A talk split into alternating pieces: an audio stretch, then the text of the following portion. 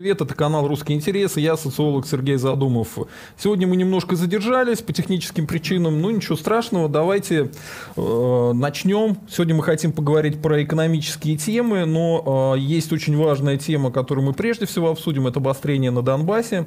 И сначала давайте представлю своих гостей. У нас постоянный наш политический эксперт Евгений Эдуардович Михайлов, здравствуйте. И наш особый гость Игорь Иванович Стрелков, э, русский военный политический деятель, э, публицист, нацист, русский националист и монархист. Ну, я думаю, вы все его прекрасно знаете, поэтому сюда и пришли сегодня пообщаться, задать ему вопросы. Задать вопросы можно а, по ссылкам, которые я кидаю в чат, и также поддерживайте, пожалуйста, наш канал. Вот внизу есть ссылочка, а, каким образом можно поддерживать наш канал. А, давайте начнем. Идет, идет крайне нехорошая информация с Донбасса. Там продолжаются обстрелы, якобы разрешают уже нашим отвечать. Э, Игорь Иванович, э, какая там на самом деле ситуация сейчас, с вашей точки зрения? У вас больше источников информации, конкретно на Донбассе, в ДНР, ЛДНР. Ну, сказать, что начали отвечать, ну, разрешили отвечать, это очень громко. На самом деле отвечать разрешили, но очень мало. А, и ну, я, я постоянно публикую сводки с э, Донбасса, конечно, далеко не полные, а то, что на основании той информации, которую я получаю, я стараюсь э, их публиковать ежедневно ВКонтакте. Э, за последнее время усилились обстрелы, соответственно, увеличились потери, причем серьезно увеличились потери в корпусах. Соответственно, разрешили отвечать. Ну вот буквально вчера мне из одного из подразделений корпуса написали, как им разрешили ответить. Э, кто не читал, ну, могу повторить, процитировать. Писал человек лично мне известный. Я не стал сначала публиковать, запросил его, э, можно или нет. Потом я не стал писать, потому что я запросил другого человека за подтверждением. И оба комментария опубликовал. Вот жесткая ответка Э, разрешили три раза по 10 минометных мин, соответственно, по 120 миллиметров. Э, соответственно, 30 мин после трехдневных обстрелов в результате не попали ни разу. Разлет мин составлял полтора километра. Во-первых, из-за полной неопытности артиллеристов, минометчиков, которые не стреляли последние два года вообще. Во-вторых, из-за жуткого износа самой матчасти.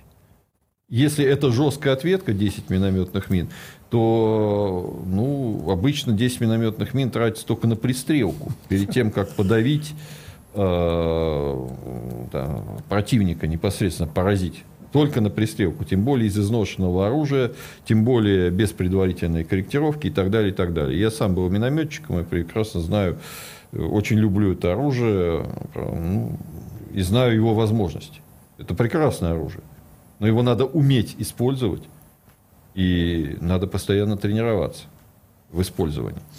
Поэтому говорить о какой-то серьезной ответке, ну, где-то, наверное, ответили. Где-то, наверное, даже ответили удачно. Хотя не исключено, что бравурные заявления о том, что у укропов там что-то рвалось там много часов, что это просто сказки про вычка смоляного бачка. Я такого не знаю, не, мне про такое не писали. Украинская страна говорит о потерях каких-то. Ну, наверное, потери есть. Наверное, потери есть. У наших есть потери, у них есть потери. Это позиционная война, все равно в ней потери бывают, как, как естественно бывает. Но э, месяц фактически обстрелы велись фактически в одну сторону, только в одну сторону. Но проблема даже не в том, что обстрелы велись в одну сторону. Они три года велись в одну сторону фактически. И с очень редкими перерывами, и то ну, дня не проходило, чтобы хотя из стрелкового оружия или из АГСов, или там из подствольников где-то под нашей позицией не были обстреляны. Причем, как правило, безответно, абсолютно. Проблема не в этом. Проблема именно в том, что за последний месяц э, резко усилился поток техники и войск, подводимых э, украинскими партнерами Владимира Владимировича к линии фронта. Если раньше гнали технику только по ночам, сейчас ее не стесняются гнать днем, Причем подтягивают тяжелые арт-системы в большом количестве, 152 миллиметровые гаубицы, самоходные гаубицы. И, что надо отметить, во многих местах отмечено появление подразделений ПВО. Э, в частности, «Стрел-10», достаточно серьезная э, система среднего радиуса действия ЗРК – ну и разворачиваются и буки, и все остальное разворачивают. То есть э, фактически подвод войск свидетельствует о подготовке к активным боевым действиям. Подчеркиваю, что я не знаю, является ли это действительно подготовкой к наступлению, или это имитация подготовки, но если это имитация, то очень, очень серьезная, на очень серьезном уровне. А что за история с беспилотниками? Какие-то ну, сбитые беспилотники? Ну, беспилотники, которые э, сбивают, это в первую очередь э, коммерческие аппараты или самодельные аппараты, которые используются в разведывательных целях. Они используются с 2014 года, сейчас Укра использует их чрезвычайно активно и да, оснащают их э, ударными комплексами, комплектами. То а есть, это американские э, или турецкие? Нет, это, я не знаю, чьи это, это коммерческие беспилотники, это не важно какие, их дооборудуют, чтобы они могли нести легкие боеприпасы, в частности, гранаты ВОК, гранатометные гранаты, просто ручные гранаты, в конце концов, то есть, ну, где-то с массой до килограмма, полутора-двух килограммов, то есть легкую, легкую бомбу, условно говоря.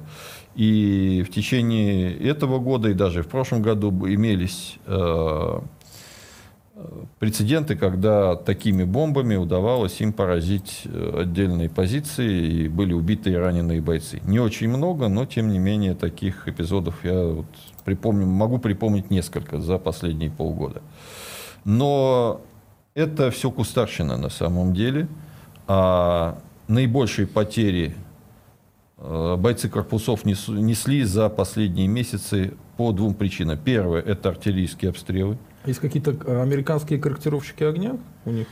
Нет, пока американские корректировщики для того, чтобы разнести передовой пост, где сидит от трех до шести человек, не, нужны. не нужны.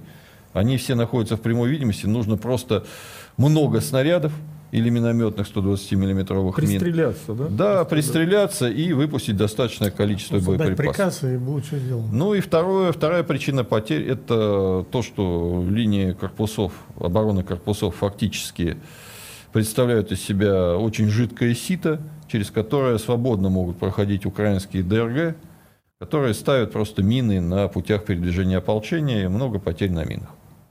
На минах, поставленных в тылу у ополчения. То в частности, ставят в, в частности на, вот, если не ошибаюсь, 11 февраля, когда погибло за один день 6 человек, и еще было столько же примерно тяжело ранено. Там большую часть погибших и раненых пришлось именно на подрывы, а остальные на артиллерию, потому что в течение многих часов раненых и убитых не могли вынести из-за того, что по месту велся ожесточенный артиллерийско-минометный огонь. Ну, причем, когда наша артиллерия там начала отвечать, она отвечала не по тем, кто обстреливал эту точку, а по каким-то своим целям, которые никому не были известны. Так же, как неизвестно, попали куда-то или не попали. То есть те бойцы, которые находились под огнем, которые были тяжело ранены в том числе, они никакой поддержки от нашей артиллерии тогда не получили. Э, ну, еще раз подчеркиваю, состояние дел в корпусах, оно настолько отвратительное, Э, во всех отношениях, что не хочется это обсуждать. Это притча во языцах, которая, там, которой много уже лет. Здесь акцентировать внимание на действиях противника. Еще раз возвращаясь к беспилотникам. По некоторым данным, у Укров боеготовы 8 байрактаров. 8, пока 8. Может быть, эта цифра и неправильная. У меня, к сожалению, нет информации из... У меня информация, условно говоря, только из открытых источников и оперативная, полученная но из-за той, оттуда, из-за той, с той стороны фронта мне уже давно никто ничего не пишет. Всех, кто когда-то писал, всех, э, скорее всего, уже повязали или посадили, или устранили. А, поэтому я не могу ручаться за эту цифру, это цифра из открытых источников. А, следующие заказы, ну вот это известно фактически, ну, достоверно, они вот ударными темпами турки исполняют То есть несколько десятков, десятков байрактаров у укров будет в течение весны. А, Причем же это же надо понять, это же не просто летательный аппарат, который с руки запускается, это а, действительно комплекс. Комплекс а, требуются специальные системы управления, системы связи, обученные специалисты. Все эти, все это надо подготовить и запустить в дело. Как и любое железо, без человека это железо ну, мертв, мертво. Ну, то есть у них еще не было времени обучиться, да? Да, ну, если, я могу сказать Может, так, если учатся, если учатся всерьез, если учатся с желанием или мотивированы к учебе, то, по крайней мере, то, что у них есть, у них, скорее всего, уже обеспечено. Опыта, конечно, маловато, но опыт нарабатывается и достаточно во время боевых действий. Э, ну, он нарабатывается очень быстро.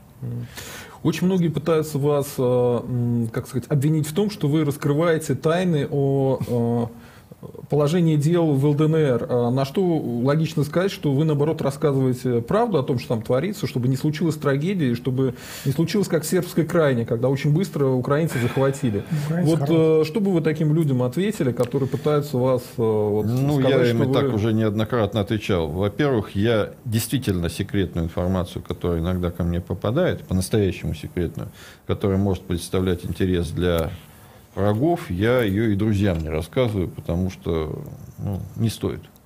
Ну, правильно, конечно. А вот. Обычно она на мне и заканчивается, если она ко мне попадает.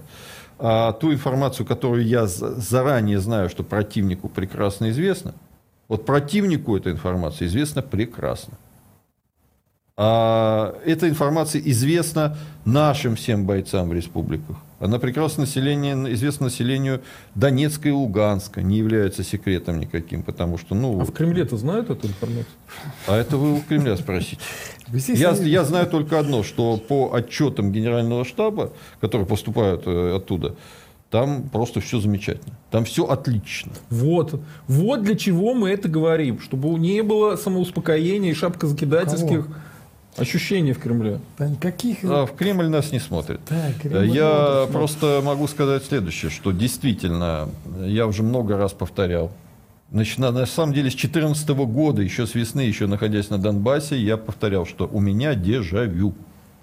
События развиваются точно по лекалам событий в Югославии, где тоже сначала при помощи Милошевича, условно говоря, из сербской армии, были достигнуты большие успехи, а потом армия ушла, Ужицкий корпус в Боснии, там войска какие, которые действовали в Уковарской и Книнской крайне, оставили ополчение. Ополчение воевало оружием с местных складов, ну и, видимо, ему поставляли. Я, как говорится, свечку не держал. А потом в три дня все закончилось. Потому, а югославская армия не пришла. При этом местные военачальники не делали ничего, чтобы привести местное ополчение в нормальную боевые, боевую кондицию, превратить действительно в боеспособную регулярную армию. В течение лет, по нескольких лет ополчение оставалось недисциплинированным, местным, э, местными формированиями, которые могли от противника убежать, их за это никто не наказывал, могли еще что, что угодно делать. И ну, в результате, когда по ним ударила подготовленная хорватами за время этого противостояния регулярная армия, все, все просто побежало. Все просто побежало, все рухнуло. А надежды не было. Надежда на югославскую армию не оправдалась. Она не пришла. А сейчас, в принципе, на Донбассе все то же самое. А вроде бы нормальные регулярные корпуса – там они регулярны настолько, что не боеспособны совершенно. То есть там не ополчение, там действительно регулярные войска. Но регулярные войска, которые не учились ничему, которые отвратительно организованы и управляются людьми, которые мечтают только отбыть срок и исчезнуть. И, что, и молятся только о том, чтобы в их командировку ничего не случилось. Соответственно, они, очень многие из них, я поговорю не про всех, а про многих, известно, что это у нас специально повесили. Я хочу просто пытаться понять, почему да. на Украине... А можно убрать вот это вот? Ну, это самое, хорошо, да. давайте уберем. Просто... Я вот под, этим, под этой вилкой сидеть не хочу. Хорошо, давайте я другую фотографию поставлю. Да, а, ну, не, не дееспособные корпуса. Но есть очень большая опасность что когда противник пойдет в наступление, и если Российская Федерация сразу в больших силах не вмешается, корпуса будут разгромлены, опять же, в три дня, а на некоторых участках и в один день. А потом вся наша соловьиная рать, все наши так называемые эксперты и политологи будут орать о том, что вы посмотрите, это вот эти все шахтеры, разбежались. ленивые шахтеры разбежались. Мы что, за них воевать что ли будем? Они сами разбежались. Вот и при этом все, весь тот вред, который принес, что именно Кремль, фактически авто, автоматически переложит на население Донбасса. Попытаются, да. Попытаются, и это где-то и пройдет. Вот против этого я и выступаю. Я командовал теми, теми людьми, которые некоторые еще до сих пор находятся на фронте. Еще много искалечено, много погибло. Я несу ответственность за все, что там происходит. И не потому, что я такой крутой, а просто я по-другому не могу. А те люди, которые должны нести ответственность за тот свинарник, который они там устроили, бардак и безобразие, они хотят создать, создают нам в наших глазах, создают себе удобную лазейку, чтобы оказаться ни при чем абсолютно в глазах населения нашей страны и в глазах всего русского народа. Вот это я стараюсь не дать сделать по мере своих скромных сил. Именно на это нацелены мои слова о том, Э, что реально происходит сейчас на фронте. Евгений Эдуардович, э, у меня такой к вам вопрос. Почему, собственно говоря, происходит нынешнее обострение? И смотрите, очень многие политические события, они э, подкладываются под это, о которых нужно знать. Во-первых, Зеленский запретил три канала, да? он сейчас борется с Медведчуком, с какими-то депутатами, он их тоже чуть ли не вне закона а, объявил. А, дальше идет а, разговоры по поводу Крыма, непонятно. Разговоры по поводу Харьковских соглашений, что их нужно там выполнять. И нужно пересажать всех тех, кто голосовал в свое время за Харьковские соглашения. Вот это вот э, что такое? Зачем Зеленскому это все нужно? Почему это все происходит? Ну и плюс э, очень странные действия американцев на тему того, что они хотят, чтобы им выдали Коломойского. Да? И по поводу Коломойского уже ответили украинцы, что ну посмотрим понимаете правильно, там Зеленский, э, понятно, по собственной воле вряд ли будет начинать войну в Донбассе. Он может выполнять приказы, значит, из-за рубежа. Из... Есть три центра, которые влияют на политику Украины. Это Соединенные Штаты, это Британия и это Евросоюз. Ну, вот сочетание значит, их позиций дает там результирующую в виде там, каких-то действий Украины. Ну, понятно, у них есть свои какие-то настроения, но Зеленский вряд ли будет рисковать э, действовать самостоятельно. Это просто нереально. То есть он или получил указания, или там в худшем случае заручился поддержкой да, каких-то своих идей. Ну, скорее всего, просто получил указания. И э, здесь действительно есть два варианта. Мы видим, что ситуация накаляется. Почему? А, первый вариант, что они пытаются оказать политическое давление на Россию. Может быть, э, Россия наконец созрела для каких-то действий и пытаются там, значит, предотвратить. Или наоборот, там, еще дальше на Россию хотят надавить, получить какие-то новые уступки. Первый вариант. Второй вариант, они реально хотят провести военную операцию. Э, и опять-таки, э, Запад может устроить два варианта. Ну, предположим, они удачно проведут операцию, как хорваты там, в Краине, в Восточной Славонии. Ну, отлично, как бы здорово, как бы, э, значит, могут, могут так посчитать. Второй вариант, ну, предположим, там э, Россия вмешается, тоже хорошо. Значит, можно Россию в очередной раз значит, на крючок повесить. Ну, санкциями обложить. Ну, санкциями, там, что угодно. Можно ультиматум выставить России. Ну, это тогда к этому надо готовиться, конечно. Вряд ли они сейчас к этому готовы, потому что у них смена администрации, и Байден пока вряд ли готов к каким-то активным действиям. А без Соединенных Штатов никаких военных ультиматумов в России никто выставить не может. Поэтому вариантов много, базовых два. Или, или значит, демонстративная демонстрация для политического давления, или реально военная операция. И то и другое вполне может быть. А, ну, насчет, э, вот я поддержал, значит, то, что э, Игорь Иванович высказал, что, конечно, нужно прямо говорить, что ситуация военная там достаточно такая стрёмная. Даже если эти корпуса имеют боеспособность там ограниченную или даже, может быть, более приличную. Но сам соотношение сил, извините, какое, да? Украинцев просто тупо в несколько раз больше.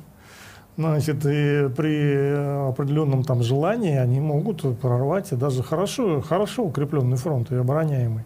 А если мы ну, там будем говорить о реальной ситуации, этих, этих сигналов, этой информации полно, да, мы можем сказать, что, конечно, там 2-3 дня это хорошая оценка того, что корпуса продержатся самостоятельно. Я, я имею в виду не, не на передовой. Передовая будет прорвана практически везде, кроме отдельных участков. Нет где там еще сохранились. Например, виду... более-менее можно за желобок быть спокойным, что там окажут жесткое сопротивление. Подчеркиваю, именно сопротивление. Не факт, что Удерж... удастся удержаться, но там люди, там бывший призрак, он как бы относительно боеспособен. А вот на южном участке там, ну, там все совсем плохо. Ну да. Ну, вот мне писали э, люди, которые тоже из Донбасса, что какие там 2-3 дня могут продержаться там часов 12 максимум. Нет, 12, это, я подчеркиваю. Во-первых, давайте, вещи. давайте так вот, как э, немножко понимаю там Причем военную... с уважением к вам писали. Э, ну, я еще раз говорю. Это когда я вещи. говорю 2-3 дня... Это в целом ситуация. Это в целом, когда они закончат, так, сломят все сопротивление, причем в глубоком тылу. Выйдут mm. границу, да. А фронт будет прорван в первые полчаса. Как только, извините, они вот это сравняют с землей, они это могут. Вот сейчас э, где-то мне написали-то вчера, ой, благодатная, по-моему, туда подогнали 15 штук САУ-2 из 3 акации. Ну да, еще. С 15 152 миллиметровых гаубиц. Я сам на такой служил в Чечне. У нас дневной расход снарядов составлял, при активных боевых действиях, составлял более 100 снарядов. Интенсивка, я помню, по 40 снарядов на орудие. Если сосредоточить огонь вот этого усиленного дивизиона, усиленный дивизион считаете, на одном опорном пункте, то через полчаса его не будет. Ты Вместе понял. со всеми, кто там находился, даже если они там все бетонный бункер соорудили, чего, естественно, нет. А второй линии обороны нет, резервов нет. Через полчаса через этот опорный пункт или мимо него может пройти колонна любой численности – Угу. Ее даже в нее никто из автомата не выстрелит. Вы... Соответственно, дальше в бой должны вступить резервы. То есть какие-то люди, которые в районе штаба не разбежались при обстреле, а разбегутся очень многие, просто разбегутся, потому что на тыловые должности укомплектованы на 100%, и, соответственно, люди туда пришли за зарплатой, а не воевать. А пехота укомплектована на 40%, в лучшем случае, именно бойцы на фронте. И 30% нередкость в отдельных подразделениях. В ротах по 30% личного состава. Из них две трети старше 45 лет. Недавно в корпусах продлили срок службы. То есть сначала там хотели в 50 лет всех увольнять. Потом решили, что некому служить будет. Подняли до 55. Потом выяснилось, что если и в 55 увольнять, служить некому будет. Сейчас до 60 лет разрешили служить в строю, в пехоте. В строю, подчеркиваю. 60-летний, я, мне вот сейчас 50. Я никогда не был особо сильным и никогда не был особо тренирован. Но сравнивая свои возможности с собой 25 или даже 35-летним, я понимаю, что сейчас я, меня можно даже не приковывать к пулемету, просто посадить, я уже никуда не убегу. Ну, не убегу я. Так, как надо будет бегать на войну. Ну, то есть, я буду держаться как фолькштурм на позиции, то есть, не, бежать некуда. А менять огневую точку? Так, а менять огневую точку, когда по тебе лупят 152 миллиметровые гаубицы, уже не придется. Да, там все не так. Да, там все очень быстро. Поэтому сбился с мысли, реальная ситуация, она очень сильно отличается от того, что докладывают наверх. Я даже не уверен, что там все это докладывают. Вы поймите правильно. Что там нам рассказывать Кремлю? Кремль в миллион раз лучше нас все это знает. Как бы. Он специально создал эту ситуацию. Ну это же, по-моему, очевидно. Что они не знают свою армию, что ли? Ну это смешно. Значит, у них Здесь есть... вот написали, Шойгу в курсе. Конечно, в курсе. Нет, так он это и делает все. Я вообще уверен сто процентов, что Сергей э, Кожегетович, он непосредственно отвечает за состояние да. корпусов нынешнее.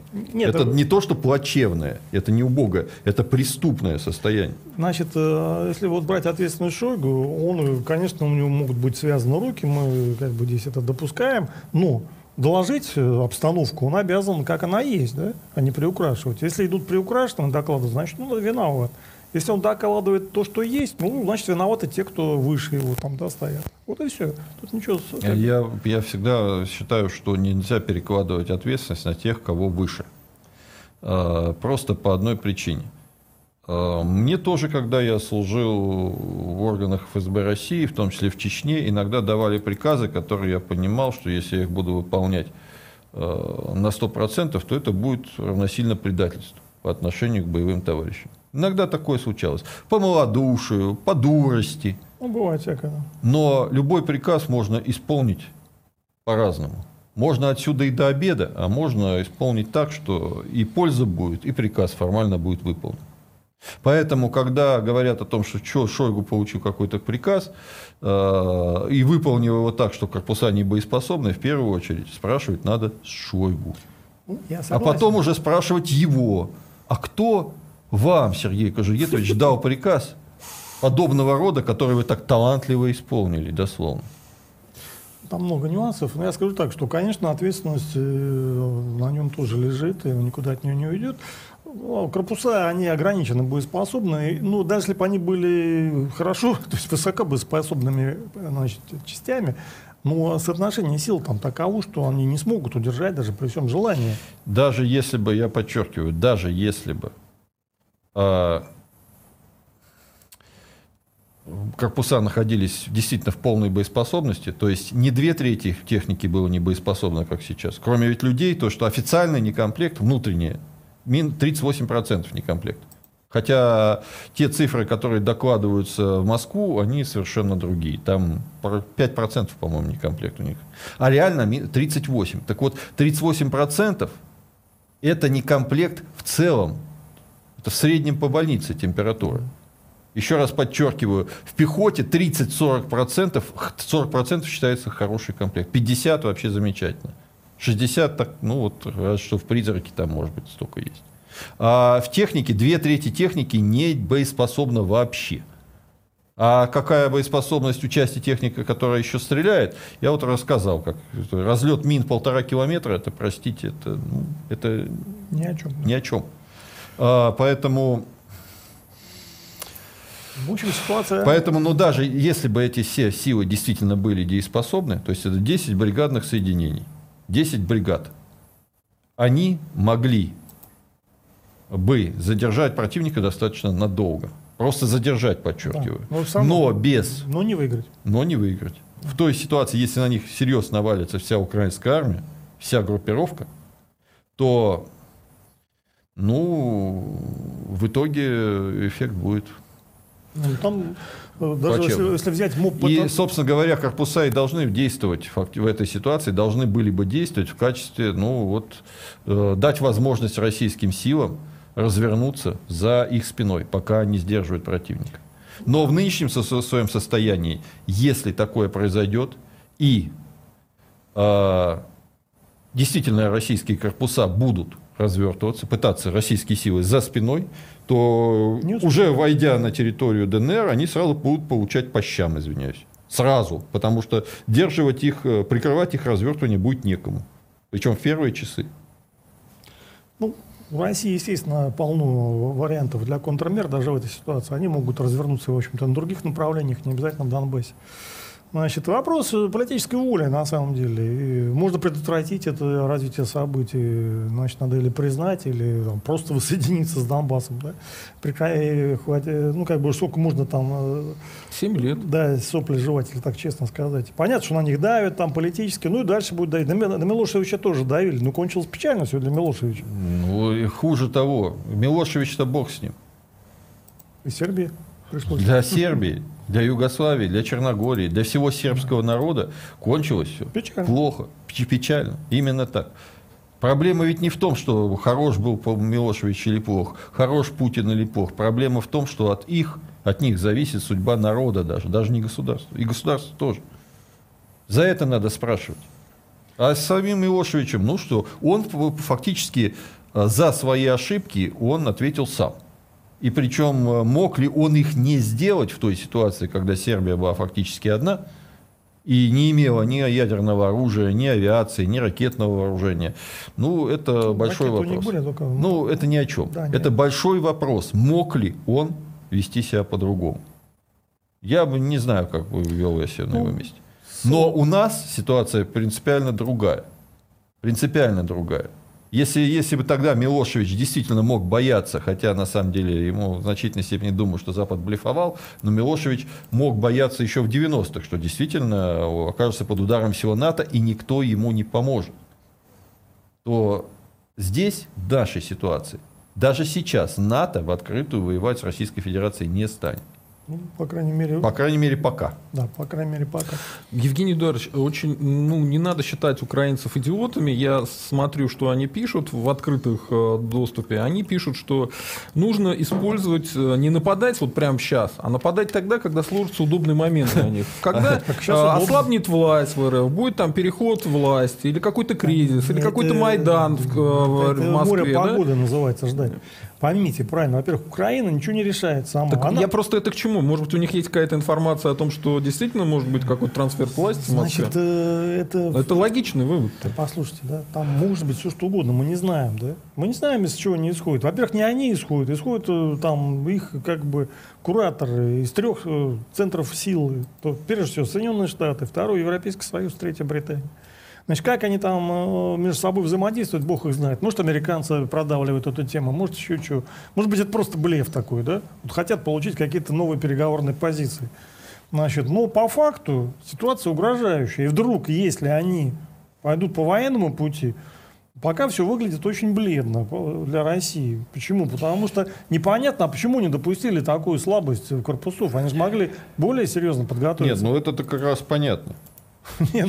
Шесть лет э, велась предпродажная подготовка Донбасса для того, чтобы если все-таки уважаемые партнеры Владимира Владимировича все-таки подпишут, э, реализуют Минские соглашения, то отдельные районы Луганской и Донецкой областей Украины можно будет им вернуть без серьезных эксцессов. Ну, получается сейчас другая. Корпуса останутся в их состоянии, сами сражаться не смогут, и останется только придать приказ им сложить оружие и разбежаться. Ну, это такая левая, на самом деле, концепция, потому что там американцам в такой ситуации выгоднее, ну, действительно, военный какой-то вариант. Это рейдерский захват, как бы, да? То есть без всяких соглашений, тупо там, значит, нагнуть и все, и Ладно, давайте действительно за, Вопросы- за- закроем с Вопросы, Донбассом. вопросы зрителей. Вот Бакланов прислал 100 рублей, оплатил комиссию, спасибо.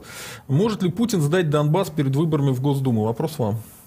Э, Путин может и не захочет сдать Донбасс, но все может так получиться. Вы понимаете, что э, моя Ну. концепция состоит в том, что, во-первых, э, Путин живет неизвестно в каком информационном поле. Вот неизвестно в каком. Неизвестно, что реально докладывают ему. Он бумажный человек, он всю жизнь прослужил в канцеляриях. Он даже не опер, по большому счету. Ну, да. Он канцелярист. Он привык судить о жизни по бумагам. Я знаю, что в 90-е годы какие бумаги писали на Ельцина. Я сам писал на него бумаги в нулевых годах по Кавказу. Я видел, что в итоге, во что в итоге превращаются эти бумаги, когда они попадают к нему в администрацию. Там писали не то, что есть на самом деле, а то, что в администрации хотят услышать. Ну, по социологии Поэтому реально информировать, э, насколько он информирован в ситуации, мы не знаем.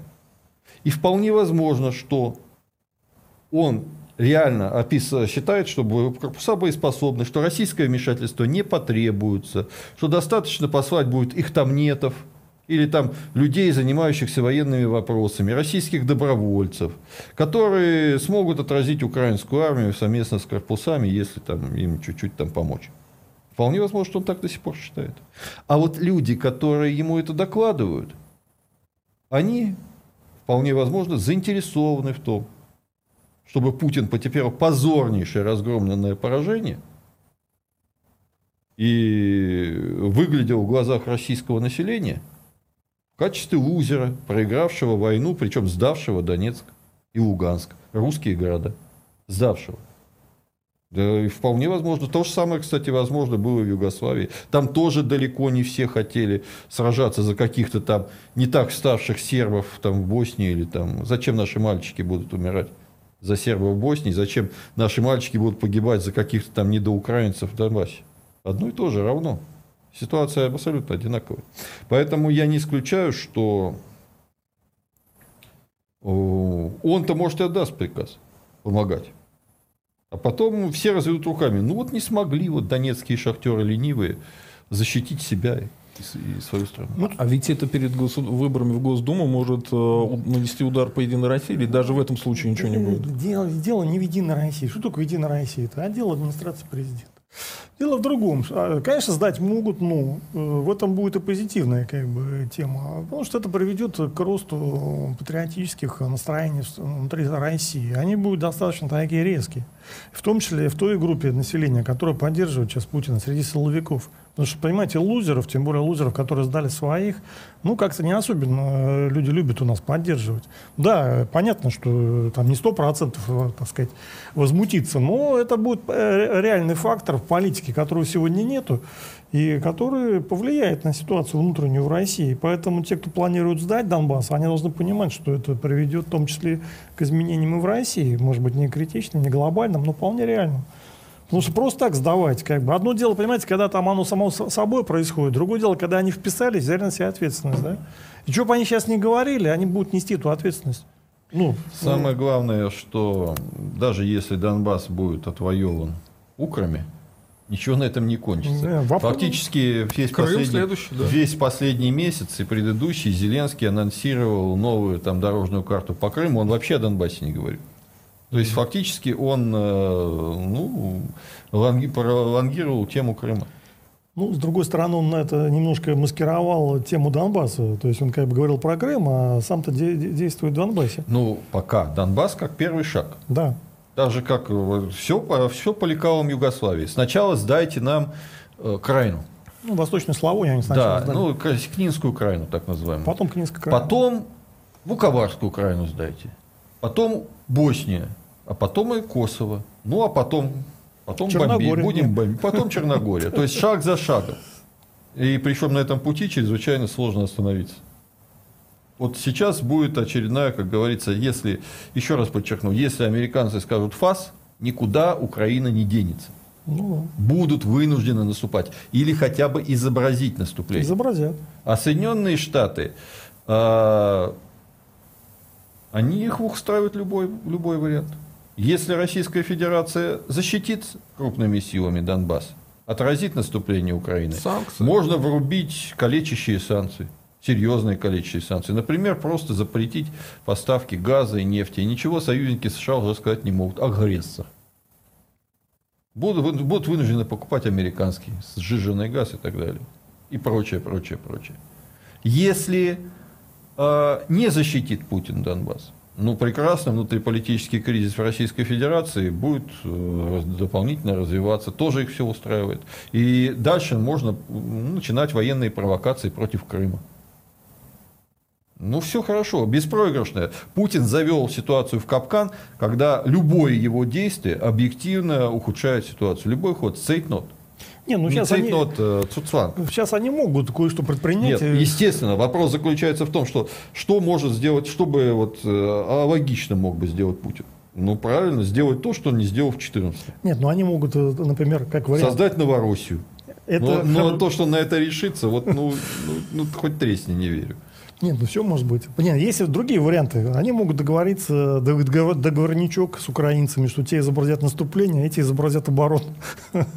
Значит, то есть там вариантов много, тем более непонятна позиция Европы и британцев, потому что они же тоже влияют. Они, они влияют, но не они устраивали, не они финансировали Майдан непосредственно, да. не они ставили этих людей, которые от них зависят тысячи от тысячами, как говорится, связи от них зависят. Ладно, я, не выдает, я, я еще, давайте я все-таки, чтобы не переливать воду в ступе, закончу.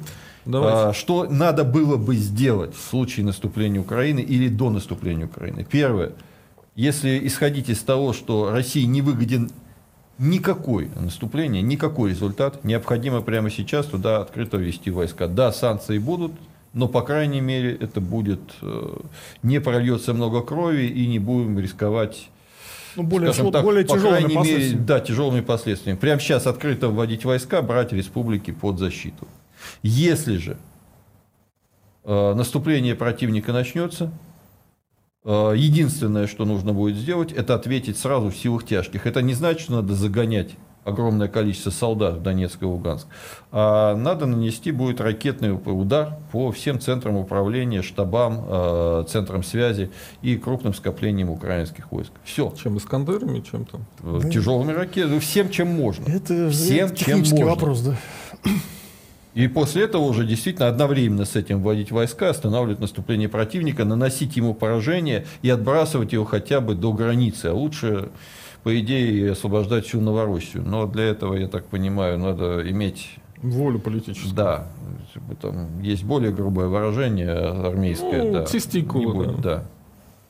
Но... Но они к этому не готовы, они же там... А, я, а, но я полагаю, что будет в итоге сделано не два, не полтора, как обычно. Не два, не полтора, а с самыми, самыми неприятными результатами. Тут еще есть вопросы по Донбассу. Давайте по ним пройдемся и пойдем по другим темам. А, вопрос э, Дениса Хитрова, 200 рублей. Спасибо, Денис.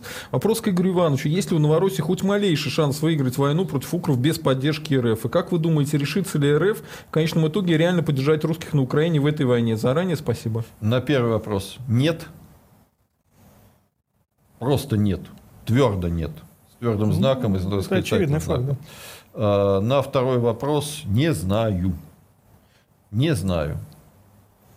Не знаю. Надежда есть. Ну, вот тут надо. Калибры, правильно? Калибры. Когда по сирийским Бармалеям выпустить 30, сколько там, 36 что ли, э, ракет или 38, я уж ну, не да. помню, э, хватило. А по, ну, а русских же можно убивать, правильно? Поэтому, что по ним ракеты-то?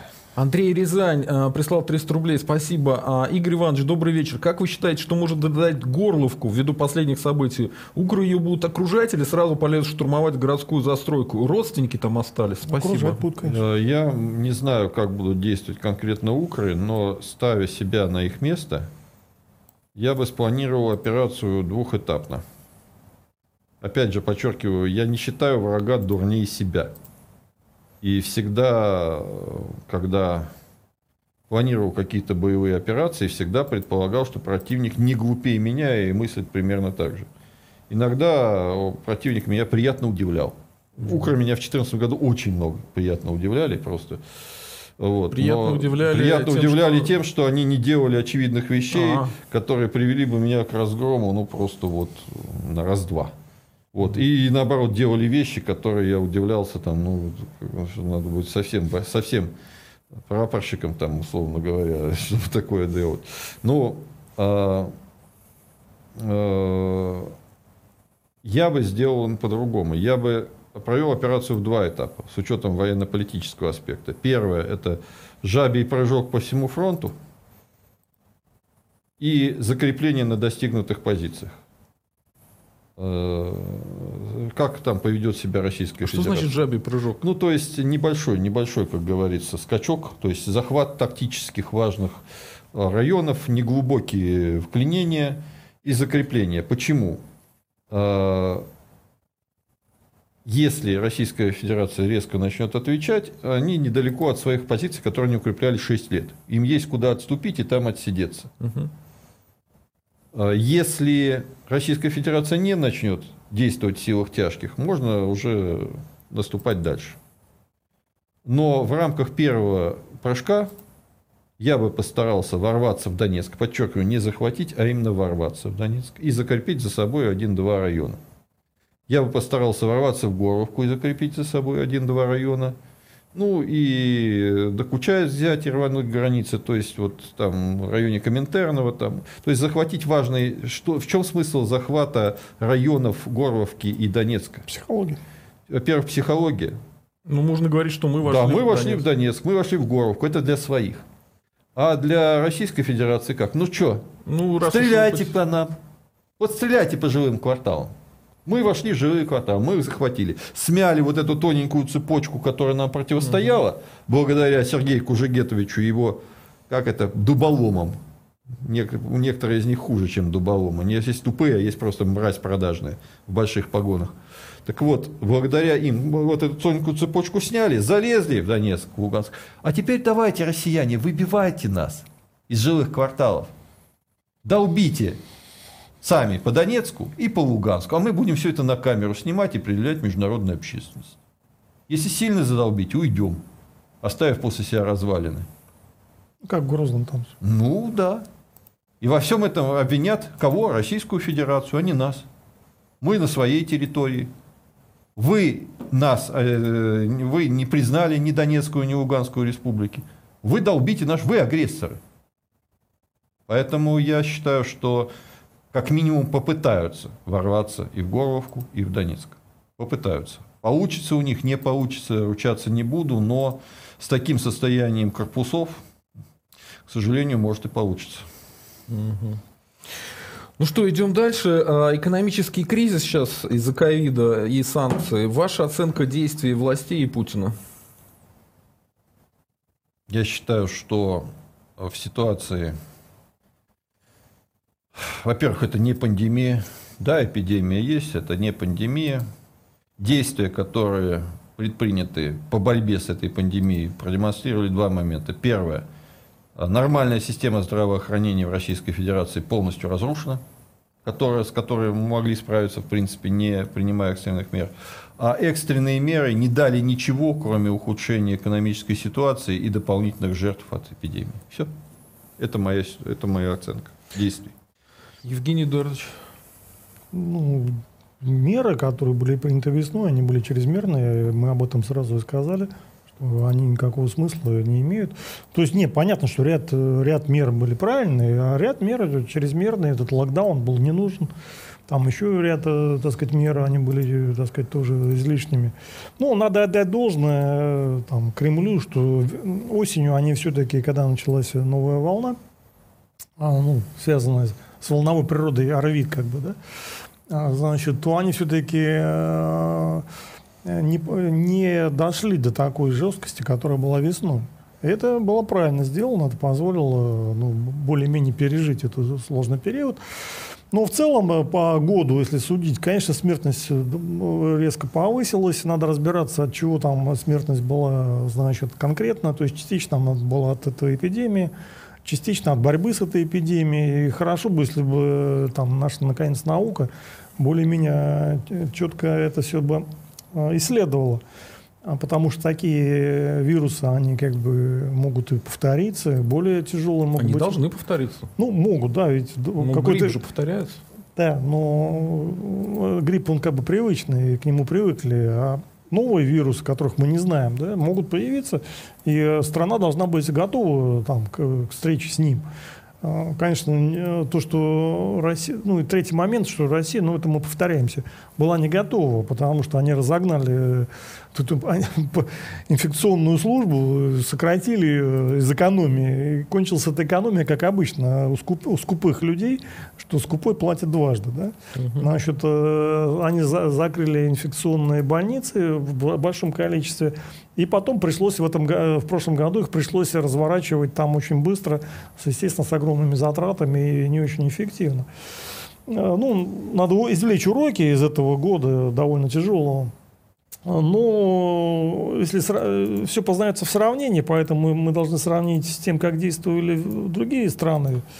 Ну, если брать Европу, там Штаты, то, в принципе, наши не, самое, не, не в самом плохом как бы, виде себя Сейчас показали. вы знаете, что во Франции и в Британии усиление опять э, да, карантина? Да, и там много нюансов. Это сложно. у, них, у них вообще слетела система медицинская, да, у них по крайней это, мере в Париже. Там, там везде есть свое своеобразие, много нюансов, не так все просто в этом вопросе. Но мне кажется, что Россия все-таки, вот сейчас она выглядит не хуже, чем, вот, ее политика выглядит не хуже. К сожалению, чем... она выглядит не лучше, чем, ну, чем... Это другой вопрос, что не лучше, но и не хуже. Это все-таки э, не самая плохая оценка. Маразм захлестнул, как говорится, маразм, импотенция, инфантильность захлестнула не только, вся да. европейская цивилизация захлестнута ей. К сожалению, не без этого. Слушайте, ну вот это очень странная история с попыткой начать контролировать цены в Российской Федерации на продовольствие. Оно о чем говорит? О том, что они потеряли контроль за рынком, что зачем это нужно? Почему они это все? Это или это просто политические декларации такие? Нет, ну контроль Чтобы за... э, бедные люди по- подумали, что вот о них заботятся. Но бедные люди приходят в магазин и видят, что никакой заботы нет. Ничего Нет, не поймите происходит. правильно, человек приходит в магазин, но его можно убедить, что там кто-то другой виноват, не, не правительство. Напомните мне, кто у нас в свое время высказался о том, что кто не впишется в рынок, пусть сдохнут? Анатолий Борисович Чубайс, Ну, по-моему, вот из них, или Гайдар Бурбулис. Чубайс, скажем так. Кто-то из них, короче говоря. Так это все уважаемые люди. Советники Владимира Владимировича. Они что, с 90-х годов у них что-то изменилось, что ли? Ничего не изменилось. Ну, Гайдар, Для них люди – это балласт, который мешает просто своим существованием. А, они все время, знаете, у них какой аргумент чудесный? Они все время говорят, ну вот э, нефти добывает Саудовская Аравия чуть побольше, но там населения мало, поэтому они так хорошо Да, живут. да, и да, все время намек такой, что ну много вас слишком тут вокруг нашей трубы. на самом деле узбеки, таджики и киргизы намного дешевле стоят. Зачем это самое? Нормально. Все хорошо. Надо их побольше завести, а этих туземцев, вот, которые себя еще русскими называют. Евгений Эдуардович. Нет, ну это политический вопрос. И Там выборы. Ну они же вроде с одной стороны пытаются население, чтобы росло. Они вот сейчас Ну, с горечью говорят, что на два года упало возраст дожития в Российской Федерации. С Значит, 72 до э, сем- до 70, по-моему. Надо отдать должное. Политика была развернута в сторону, ну, может быть, не очень эффективно, но, но реально, да? То есть реально они смогли, э, значит, увеличить рождаемость, понизить смертность. Это было как бы.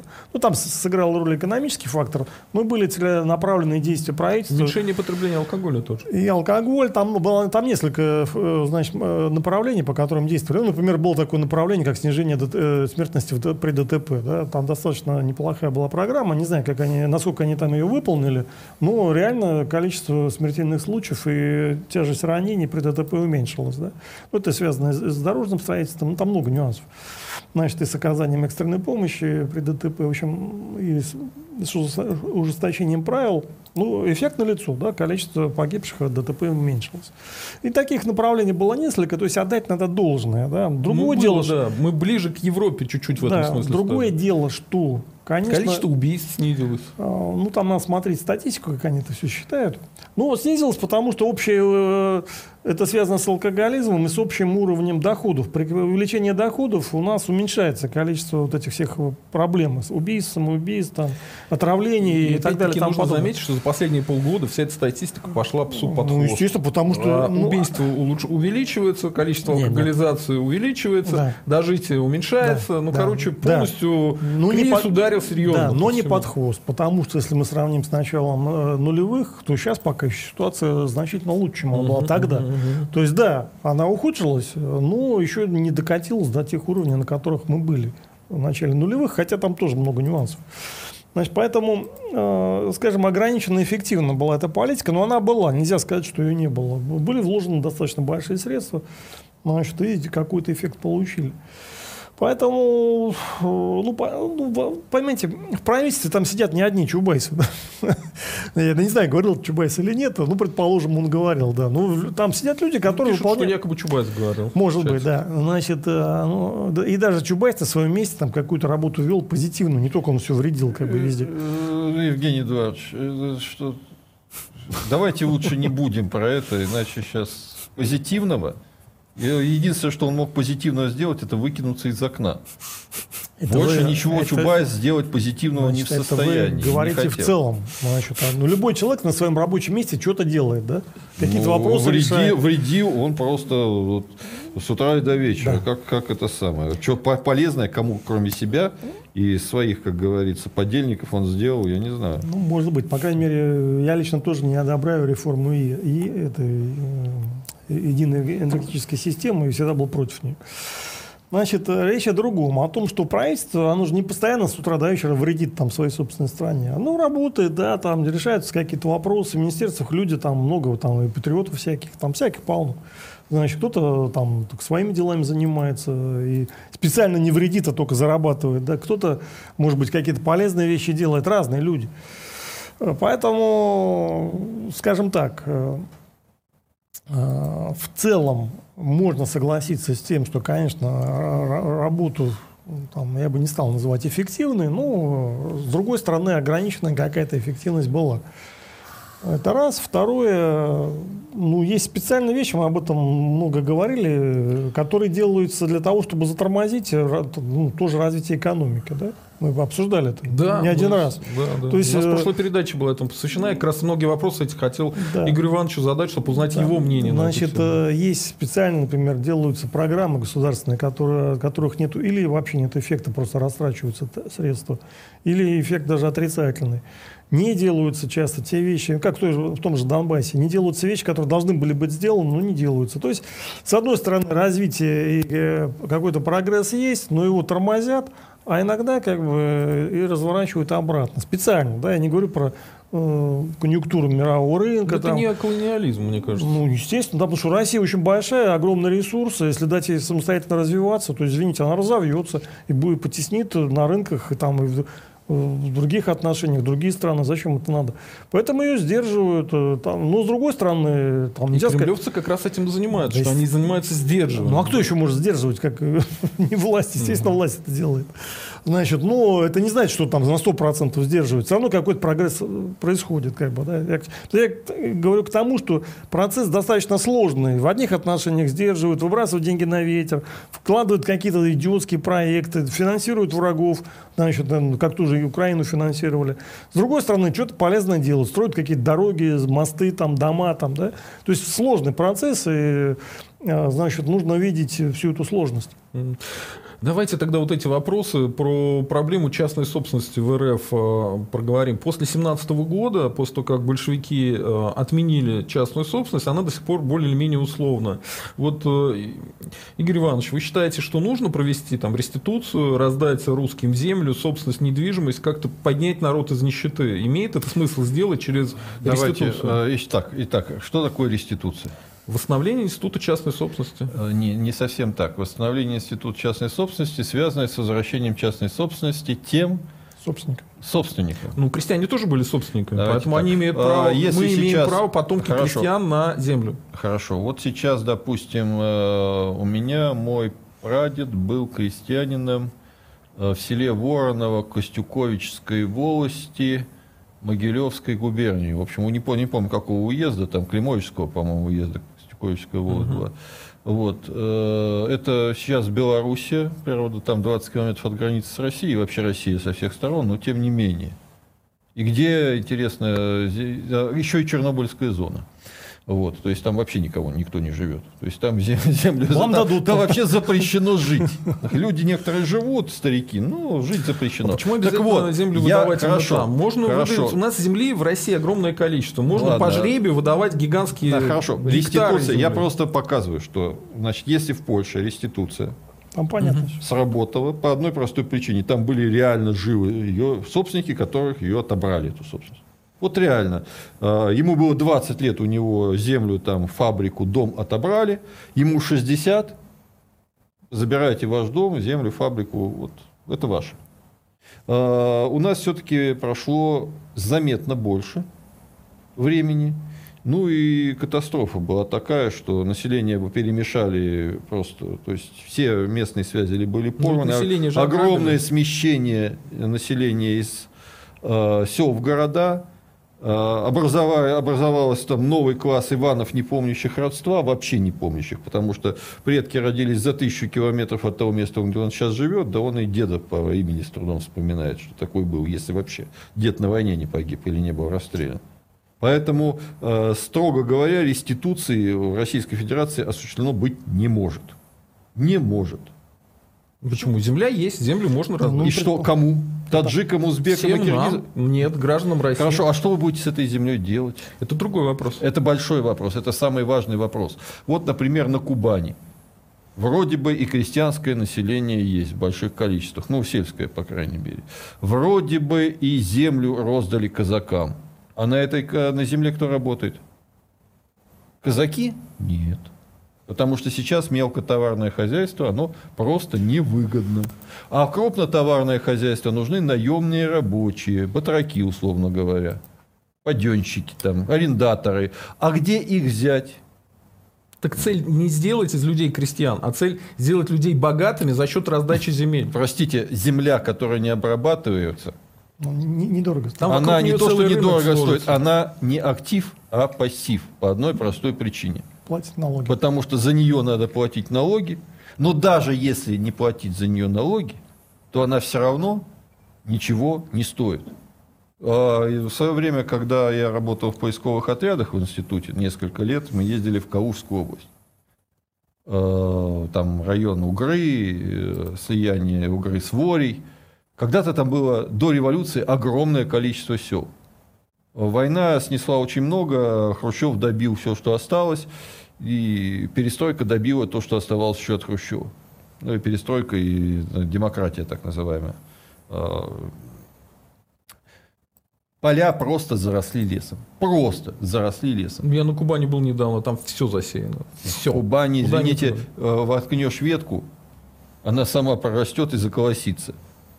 А в центральной России здесь, чтобы просто один к одному получить, то есть э, получить урожай, до которого дотянешь до следующего урожая, нужно вкалывать так, что, извините, мало не покажется. Даже в скотоводстве. Ну вот эта система раздачи земель, она сделает Ничего русских не даст. действительно хозяевами Ничего земли не даст. Это русской полностью. Ничего не даст. Абсолютно ничего. Ну, в любом не даст. случае, я ваше мнение услышал, спасибо. Там же, А, там же еще проблема. Например, вот есть как, был какой-то кусок земли, отобрали у крестьян, но там люди пишут, что не было. Была собственность, люди просто не понимают.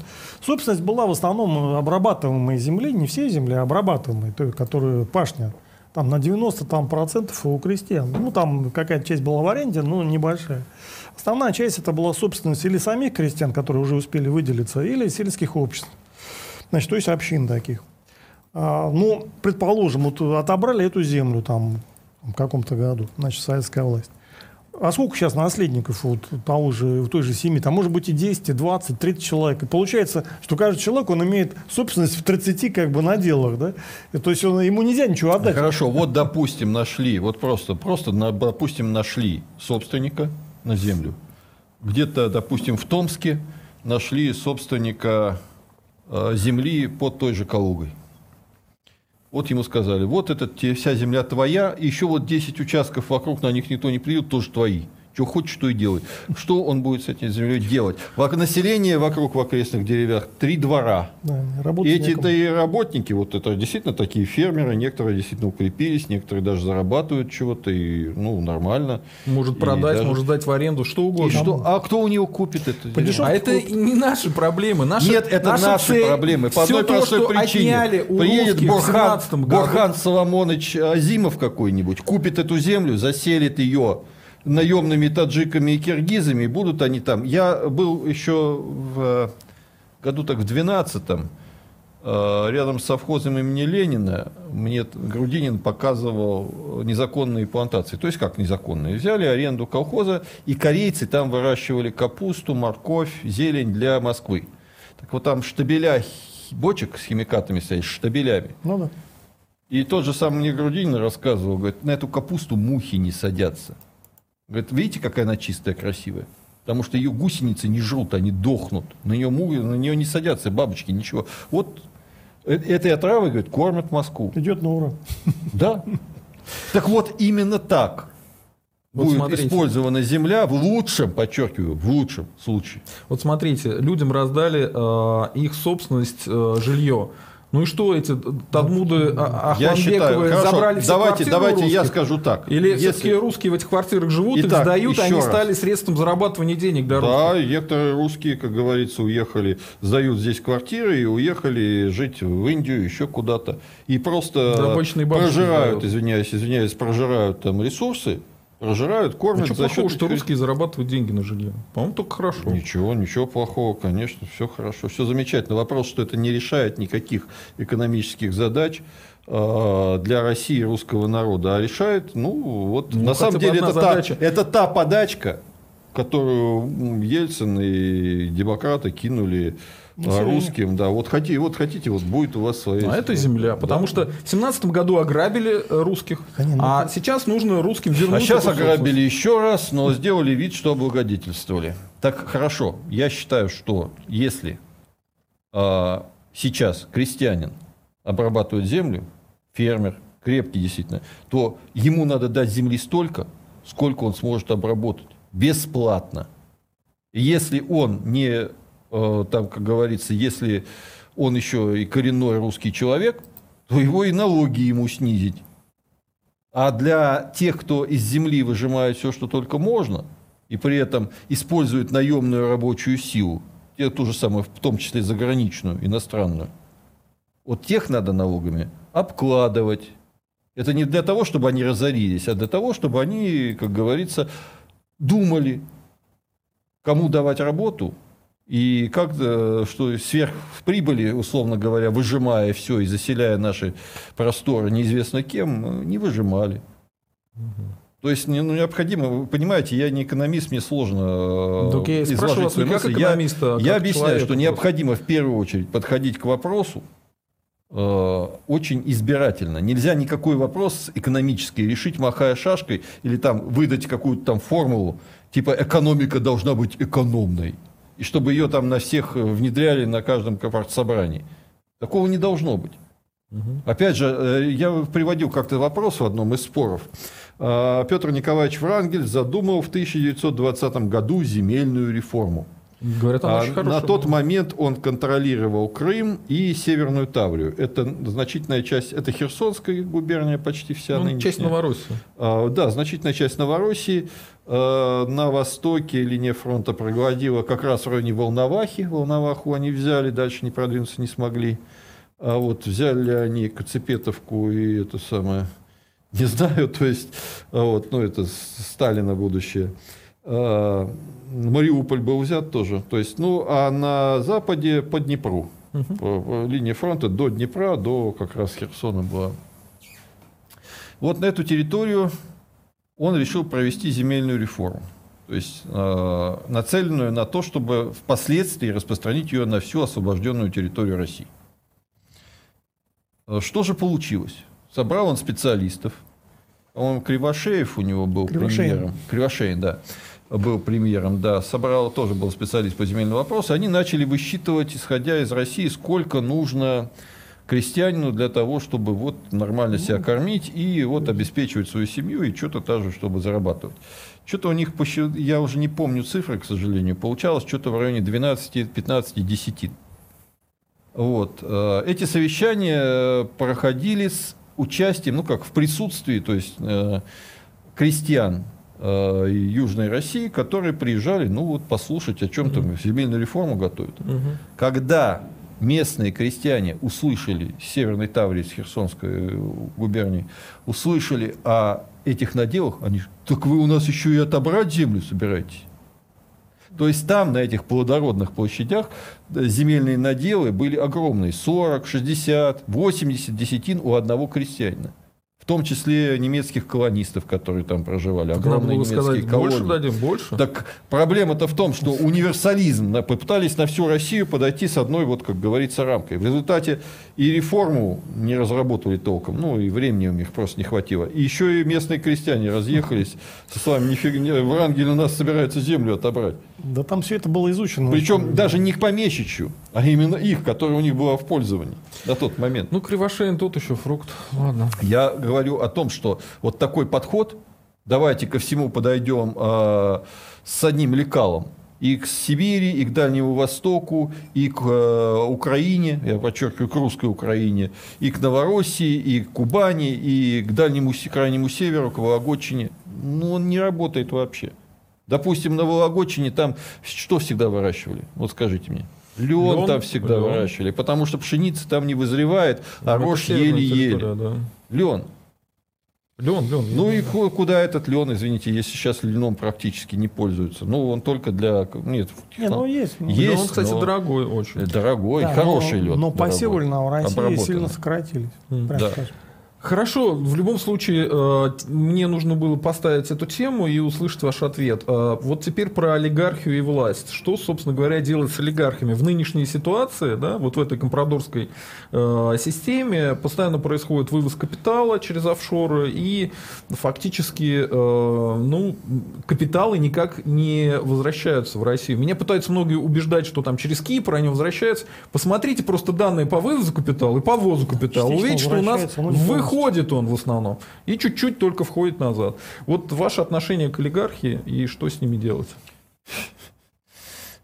Постоянно нас это Значит, спрашивают. э, итак, что такое олигарх в классическом понимании э, древнегреческом? То есть откуда, собственно, выросла вся наша политическая культура? Олигархи – это э, люди, которые находятся при власти и являются, ну, скажем так, состоятельные люди, которые используют власть для дальнейшего увеличения своего Ну, состояния да. и обеспечения, ну, и э, вся политика, условно говоря, государства нацелена на их интерес. Ну, у нас Путин главный олигарх. Да чего вы это? У нас, Дворцы какие-то. я бы не двадцать. сказал, что у нас э, сейчас власть олигархии. Власть олигархии в значительной степени у нас была в 90-х годах, а сейчас у нас власть мафии.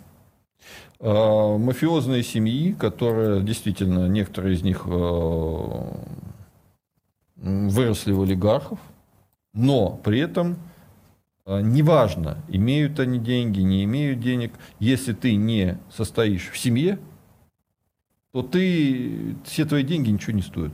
У них у тебя их могут отобрать в любой момент, просто вот щелчком Абсолютно пальца. точно вы говорите. Ну, да, так вот как Прохоров недавно там, как там, у Прохорова отбирали, у Быкова сейчас, который, извините, тоже посадили, тоже такой олигарх своего рода.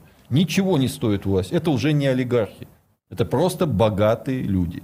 Причем в основном нажившие свои богатства около криминальным или прямо криминальным путем. Ну, Быков был учителем физкультуры, бандитом. Ну, я говорю о том, что криминальным, около криминальным путем, путем жульничества и так далее, можно разные они все Мгм. были. Некоторые просто по трупам маршировали, там тот же Ходорковский, в общем-то, в крови по уши.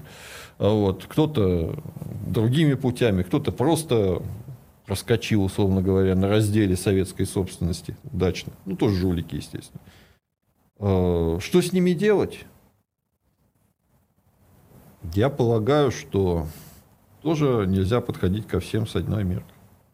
Если начать всех брать олигарх, расстрелять, да, то есть Ну, зачем уж так-то? нет, ну посадить, олигарх посадить, олигарх Почему? расстрелять. А извините, за 30 лет э, многое работает только потому, встроено в определенные системы.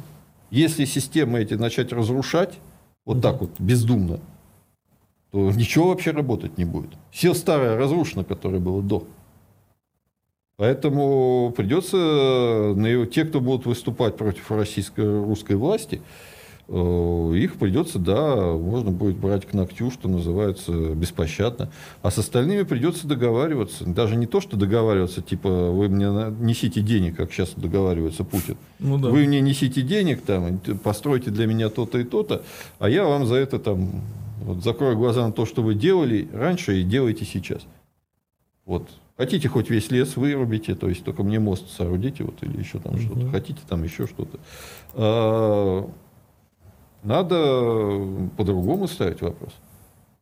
Если вы создали или контролируете относительно эффективную отрасль и хотите дальше ее, э, получать от нее прибыль, но не в таких, естественно, масштабах, то извольте э, выполнять требования государства, извольте сохранять эту отрасль, развивать эту отрасль так, как вам скажут э, власть.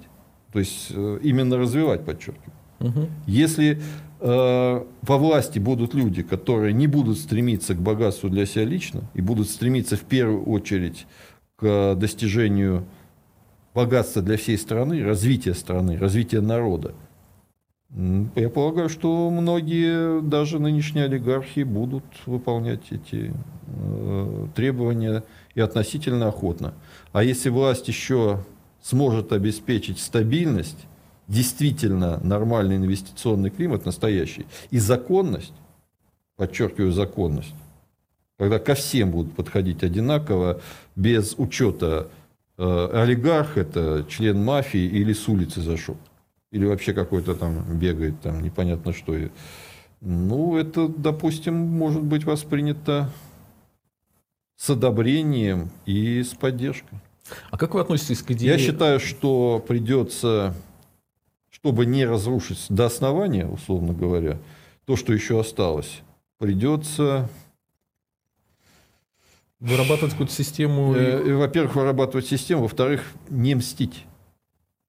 Вот если начинать мстить за 90-е, потом за нулевые, потом за десятые, то можно просто остаться э, даже не у разбитого корыта, а на пепелище и в крови, и в соплях. А вот многие говорят, что имеет смысл за залоговые аукционы и другие неправомерное получение собственности какой-то налог ввести для них, одноразовый, чтобы они заплатили за это и все. Во-первых, ничего Э, это сразу будет возникнет вопрос, кого облагать этим налогом, кого не облагать. Во-вторых, сразу возникнет это там, ну, это все рассуждение, например, как у Шарикова, всех разъяснить. Ну, не бывает такого, взять и всех разъяснить. Надо сначала выработать единый закон для всех вообще. Для тех, кто участвовал в залоговых аукционах, не участвовал. Вообще придется, вот условно говоря, все, кто выступит против, там ну, надо раскатывать будет сразу как бог черепаху, что называется. А тех, кто, как говорится, будут готовы работать с э, Россией, с новой русской властью, с ними надо будет просто подходить, забывать, амнистировать. Нет, ну если там, конечно, там человек просто в океане крови купался, то отдельная тема, но эти-то точно будут против. Угу. И все наши мафиози почти все будут против тоже. Угу. Это понятно потому что их лишат тех привилегий, которыми они сейчас пользуются. Ведь сейчас, на самом деле, для того, чтобы членам э, путинской мафии зарабатывать гигантские деньги, вообще делать ничего не надо. Не, ничего вообще не надо делать. Надо просто состоять членом мафии. И все равно даже с убытков для государства они будут иметь огромные доходы. Сделай закон одинаковым для всех, для Быкова, для э, Ротенберга, для там, еще, ну, для кого угодно. Тот, кто ничего не умеет, для Сечина того же. Тот, кто ничего не умеет, он сам разорится очень быстро. Вот просто разорится. Если его не будет, если ему не давать каждый год, как Сечину, миллиарды на развитие э, предприятий, которых он, которых он ничего не делает, он просто прогорит в трубу. И тогда его можно будет сажать просто за то, что он вот реально э, саботирует э, указания власти и правительства на развитие экономики России. Угу. Без вопросов. Смотрите, очень часто пытаются упрекать э, русских националистов, что мы якобы продались какому-то национальному капиталу. Это очень смешно, потому что левые в РФ, они живут намного лучше, чем националисты. Вот. Э, но э, нужно же сказать, что русские националисты, они за справедливое общество. И сейчас общество, оно несправедливое. То есть mm-hmm. фактически богачи путинские, они держат в нищете русских целиком населения. Фактически они держат Это же в нищете не только русских, они держат ну, всех, всех, всех, всех, кто не попал, условно говоря, в их обслугу. Угу. Естественно, это несправедливо. Естественно, э, если власть не будет, соци... не будет э, следовать социальной справедливости, хотя бы стремиться к этому, ну, грош цена этой будет власть. Любой причем. Это совершенно не значит, что социальная справедливость не равно социализму. Нет. Не Конечно, я об этом и говорю. Но социальная справедливость, она должна присутствовать в любом обществе, которое желает развиваться. Да, не стопроцентная, сто процентов нигде нету и не было никогда. Но стремиться к этому необходимо. Вот смотрите, я провел опрос, какие проблемы вас интересуют больше всего. А, ответы политические, то есть нет выборов, там нет демократии или монархии, неважно. Это 22%. Экономические, деньги, работа, питание, будущее 55%, то есть больше половины. Национальное ущемление ваших национальных прав 16%. И культурные нет среды, в которой вам хорошо 8%. Ну, там многие отвечают с Украины, потому что русский язык запрещен. Но все-таки факт есть факт. Экономические проблемы, они больше всего интересуют. Поэтому э, давайте вот эту тему сейчас э, обсудим хорошенько, попробуем понять, почему так происходит и что нужно сделать, чтобы изменить эту ситуацию к лучшему. Вот э, в РФ фактически запрещена деятельность независимых профсоюзов, борьба за права трудящихся. Она невозможна у нас. Вот э, что, как вы к этому относитесь и что имеет смысл с этим сделать? Это потом я к вам этот же вопрос задам. Я полагаю, что профсоюзы, защищающие интересы трудовых коллективов, это не коммунистическое изобретение, а вполне дееспособная структура, а, форма самоорганизации трудовых коллективов. Полагаю, что свободные профсоюзы должны существовать, а, и полагаю, что власть должна содействовать образованию таких профсоюзов. Подчеркиваю, это одна из задач, на мой взгляд, одна из там тысячи, наверное, задач, которая будет стоять перед любой нормальной властью, в том числе в период, э, ну, когда будет расчищаться завалы, которые образуются э, после того, как рухнет нынешний. Потому что потом уже создавать что-либо будет поздно. Но, допустим, ну, уже, уже вечер, уже начинает медленнее мозги работать, и язык уже перестает ну, просто я очень много увязываться. Да. Я сейчас, сейчас я попробую сформулировать еще вот так. В момент кризиса, естественно, профсоюзы э, работать не смогут. Но именно в момент кризиса власть должна запустить процесс по их созданию. Чтобы к моменту окончания кризиса они сколько-нибудь были дееспособны и смогли хотя бы как-то развиваться. То есть посеять все надо будет в момент национальной диктатуры. Вот посеять и те же самые профсоюзы. В том числе при этом надо будет понимать, что многие, если национальная диктатура когда-либо будет, то ее руководители должны будут понимать, что потом то, что им посеет, их же потом и посадят. Ну, да. С этим, но надо будет идти на это, потому что потому что иначе никак. Иначе, иначе э, диктатура провалится сама в себя. Евгений Эдуардович, а как вы относитесь к тому, что в РФ фактически нет независимых профсоюзов, и их деятельность запрещена? И вот те, кто пытается их организовать, ну, по-моему, сейчас Навальный пытается это сделать, но там независимые профсоюзы врачей, там полицейских, там просто людей сажают, активистов за это. Ну, я тут э, по всей дискуссии там пару слов скажу. Да, да, конечно. Значит, конечно. Ну, во-первых, насчет олигархов. Олигархи – это определенный такой политологический термин, он означает э, не просто богатых людей, а людей, которые осуществляют власть. То есть э, олигархи командуют э, государством. В чем олигархическая система? Смысл в чем? То, что там ряд богатых людей, очень богатых, которые не просто там имеют отношения с властью, а именно и сами и являются властью фактически. Ну, пример олигархии, это вот Украина. Там были, ну, сейчас не знаю, я думаю, то же самое, что и раньше, но раньше было четко. Там был там Коломойский какой-то, был там Ахметов, да, вот они там всем, э, ну там еще несколько человек, вот они там всем там и рулили на этой Украине. То есть они как бы, это вот такая система власти олигархическая. Значит, в России это тоже было в меньшей степени при Ельцине. При Путине, значит, этого нет в таком виде. Олигархи какие-то остались, но они не влияют на власть. Но власть... они кошельки власти. Ну, есть независимые, как бы, более-менее. Э, там разная степень. Есть просто, как бы, члены клана, путинского, да, которые сделаны там госолигархами фактически, да, uh-huh, uh-huh. прямо или там через какие-то там прокладки. Есть э, старые олигархи, которые встроили, встроили в систему, ну, ряд и, там вынуждены были или эмигрировать, или их там каким-то другим путем, значит, придушили. Поэтому Э, в России сейчас э, ну, вопрос не в олигархах э, как таковых, а вопрос во власти. У нас не командуют олигархи в стране. Они там, ну, есть вот какие-то богатые люди, есть там привластные действительно кошельки, значит, но командуют конкретно Кремль. Что касается мафии, я бы не стал бы называть мафией, потому что так слишком как бы так это в криминальную сторону оттенок идет. Там дело не в криминале, а в кланах как бы, да.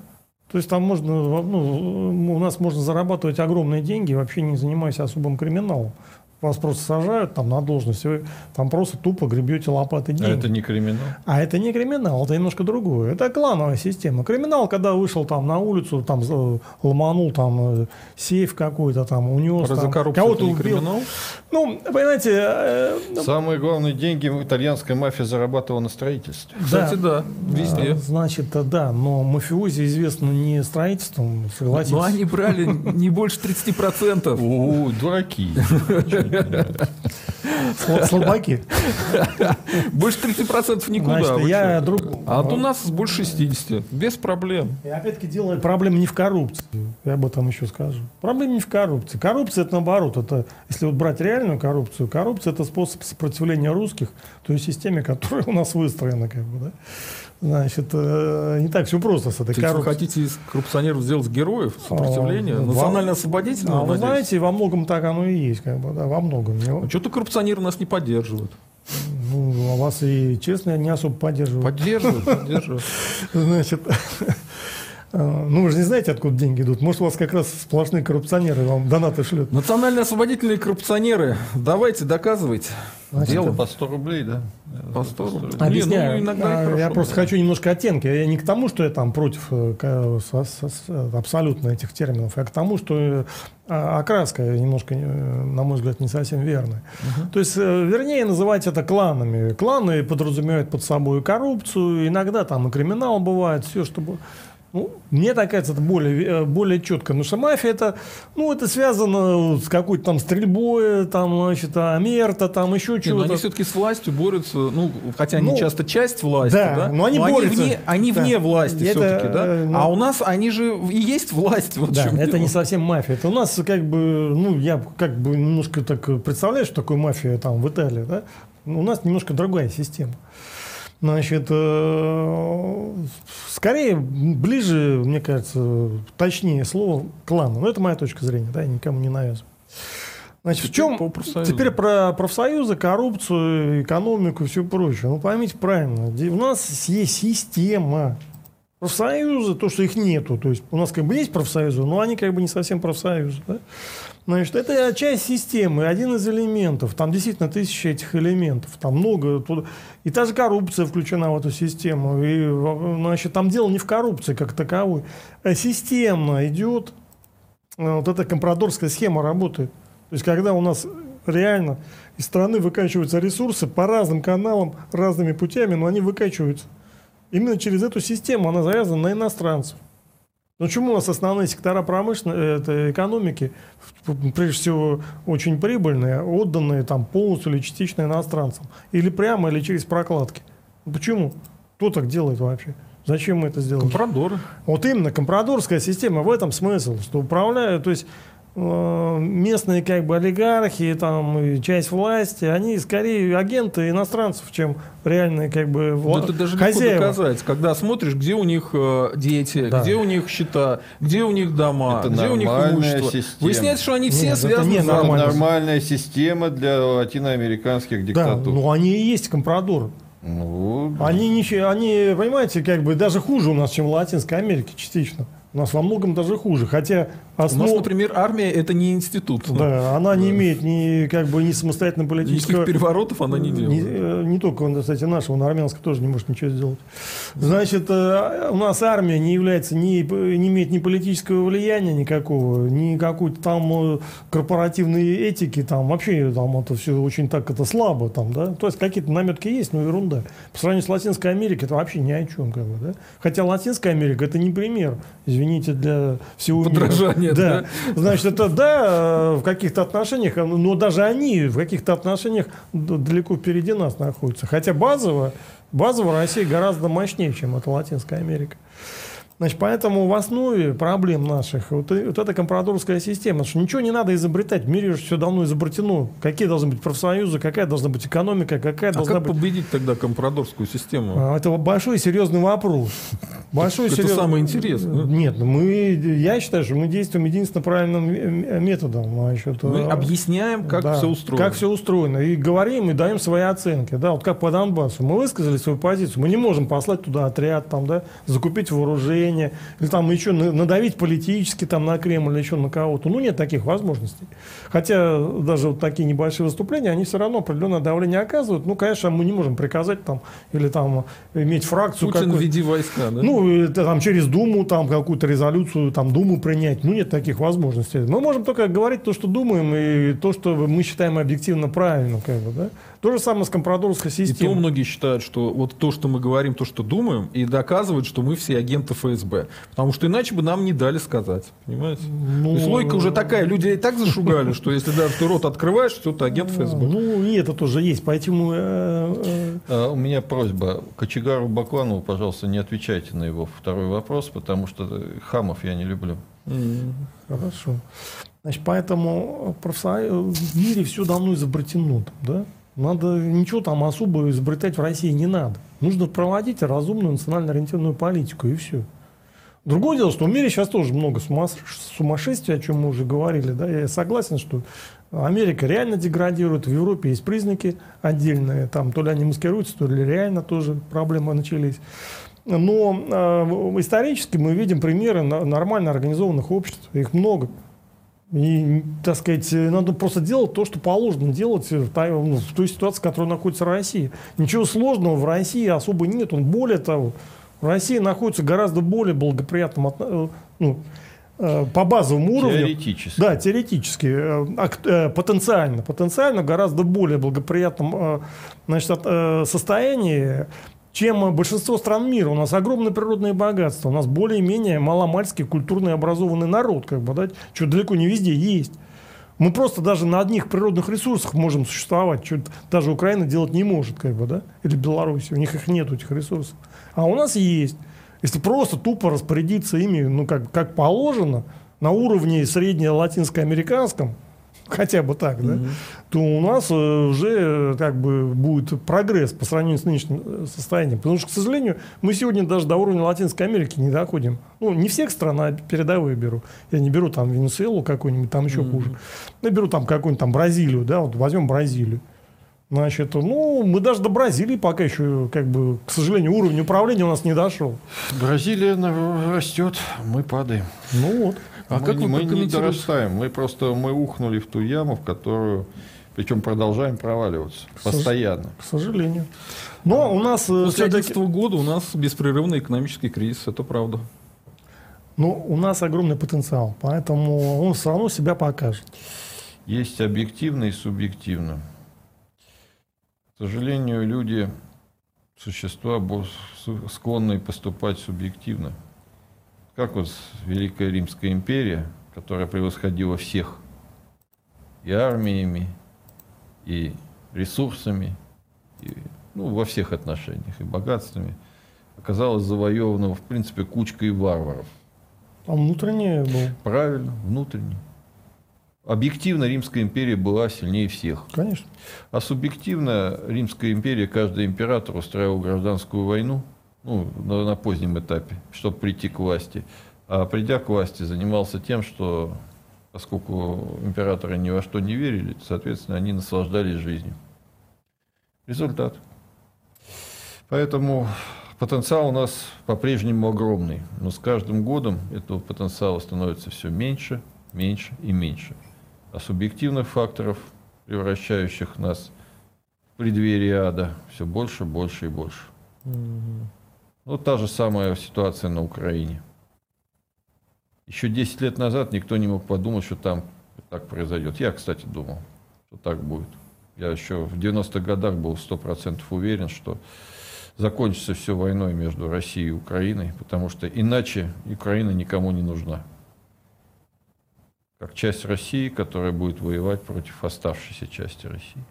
Только так. Ну и во всем остальном все то же самое. Мы падаем быстро и стремительно. Американцы и китайцы высаживают одновременно марсоходы на Марс, а Объединенные Арабские Эмираты одновременно запускают спутник Марса, станцию научную вокруг Марса. А у нас счастье, что мы запускаем метеорологический спутник в это же время примерно. Это счастье, что без аварии это показывают по телевизионным каналам. А то, как американцы запустили, это мировая новость. Два марсохода приземлились на Марсе, при- приморсились. У нас по этому поводу ничего. Зато Олимпиаду провели. Зато провели Олимпиаду, да. И этот чемпионат мира по футболу. Да, зато универсиаду устроили, там, причем во время, когда надо было принимать меры по спасению русского мира в Киеве, мы в это время наш наше уникальное стратегическое преимущество в это время на Олимпиаду смотрел. Большой, вообще большой любитель. Так, вопрос вам, Евгений Эдуардович. Вот а, как вы прокомментируете эту историю с запретом на повышение зарплат в Российской Федерации? Это же тоже системная история. Что за вопрос? Ну, э, мы же с вами разбирались, что... Не, ну это один из элементов, э, значит, там не повышение зарплаты, а просто ну, а, Ну, частным предприятиям запрещают повышать для своих это сотрудников. отдельные случаи бывают, это не то, что там повсеместная практика, но это, к этому подталкивает система, значит, э, вот этих, э, как там называют, критериев оценки, по которым оценивают губернаторов, да. Но это не во всех регионах, э, это просто, ну, ну это бывает, да.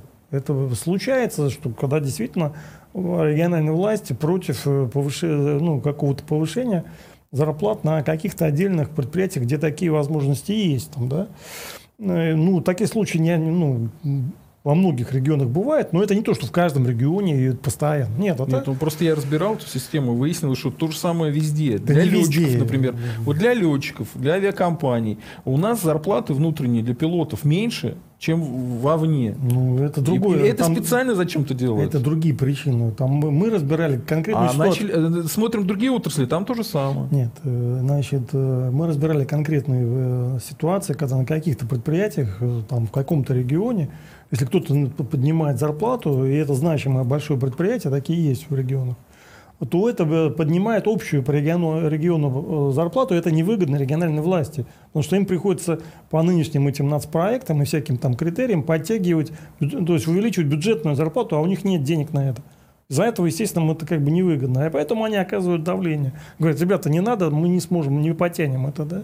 Значит, э, ну так завязана система показателей, что им это невыгодно. В отдельных случаях такое бывает. Это не то, что там в каждом регионе такое происходит. Нет. Что касается летчиков, там я не знаю, что за ситуация. Надо смотреть. Я не готов сказать. Ну, Просто у меня был на эту тему стрим. А, Мирон Федоров прислал 200 рублей. Уважаемые гости, как оцениваете тактику Навального? Он реально борется за власть или это очередной симулятор? Навальный реально борется за власть. В этом никаких сомнений нет. Э, Вместе с тем, связи Навального с, э, по крайней мере, в прошлом, причем тесные и близкие с администрацией президента лично у меня не вызывают никаких сомнений. И его поддержка со стороны части нашего истеблишмента, она была и, наверное, и есть. Э, Неявная, естественно. Вопрос не в том, борется Навальный за власть или нет. Да, борется. Да, искренне хочет власти. Вопрос, к чему приведет его приход к власти. Это другое. С этой точки зрения, ну, я не поддерживаю Навального просто потому, что... Не только потому, что он против Донбасса, естественно, это для меня наиболее важно. Он за то, чтобы сдать Донбасс Украм. И даже не про Крым и не про все остальное. Даже не потому, что он, э, его обихаживают те люди за границей, кто явно России не друзья. Никакой России, ни нынешней, ни будущей, ни прошлой. Но я практически точно уверен, что он приведет ситуацию к э, новому, новой смуте и к распаду Российской Федерации. Поэтому, а так, да, борется, конечно, борется. Добавите что-нибудь? Да нет, согласен. А, Николай прислал 100 рублей. Э, Спасибо. Игорь Иванович, в последнее время вы готовы были проводить дебаты с неприятными для вас людьми. С Никоновым, с братом Чубайса, с Шевченко. Но упорно избегаете дебатов с беглым тюменским блогером Алексеем Кунгуровым. Почему? Отговорка, что Кунгуров для вас никто не катит, мы знаем, кто это. Ну, Отговорка вы знаете, я тоже... Я, кстати, с ним проводил дебаты. Знаете, он от задуманного убежал. Поэтому я, тот еще, он все время я матом хочу ругался. Неприятный человек. Я это не люблю. Ну, во-первых, да, кто ругается матом, я с теми вообще не разговариваю. Во-вторых, ну, Кунгуров, я его хорошо знал, мы с ним общались.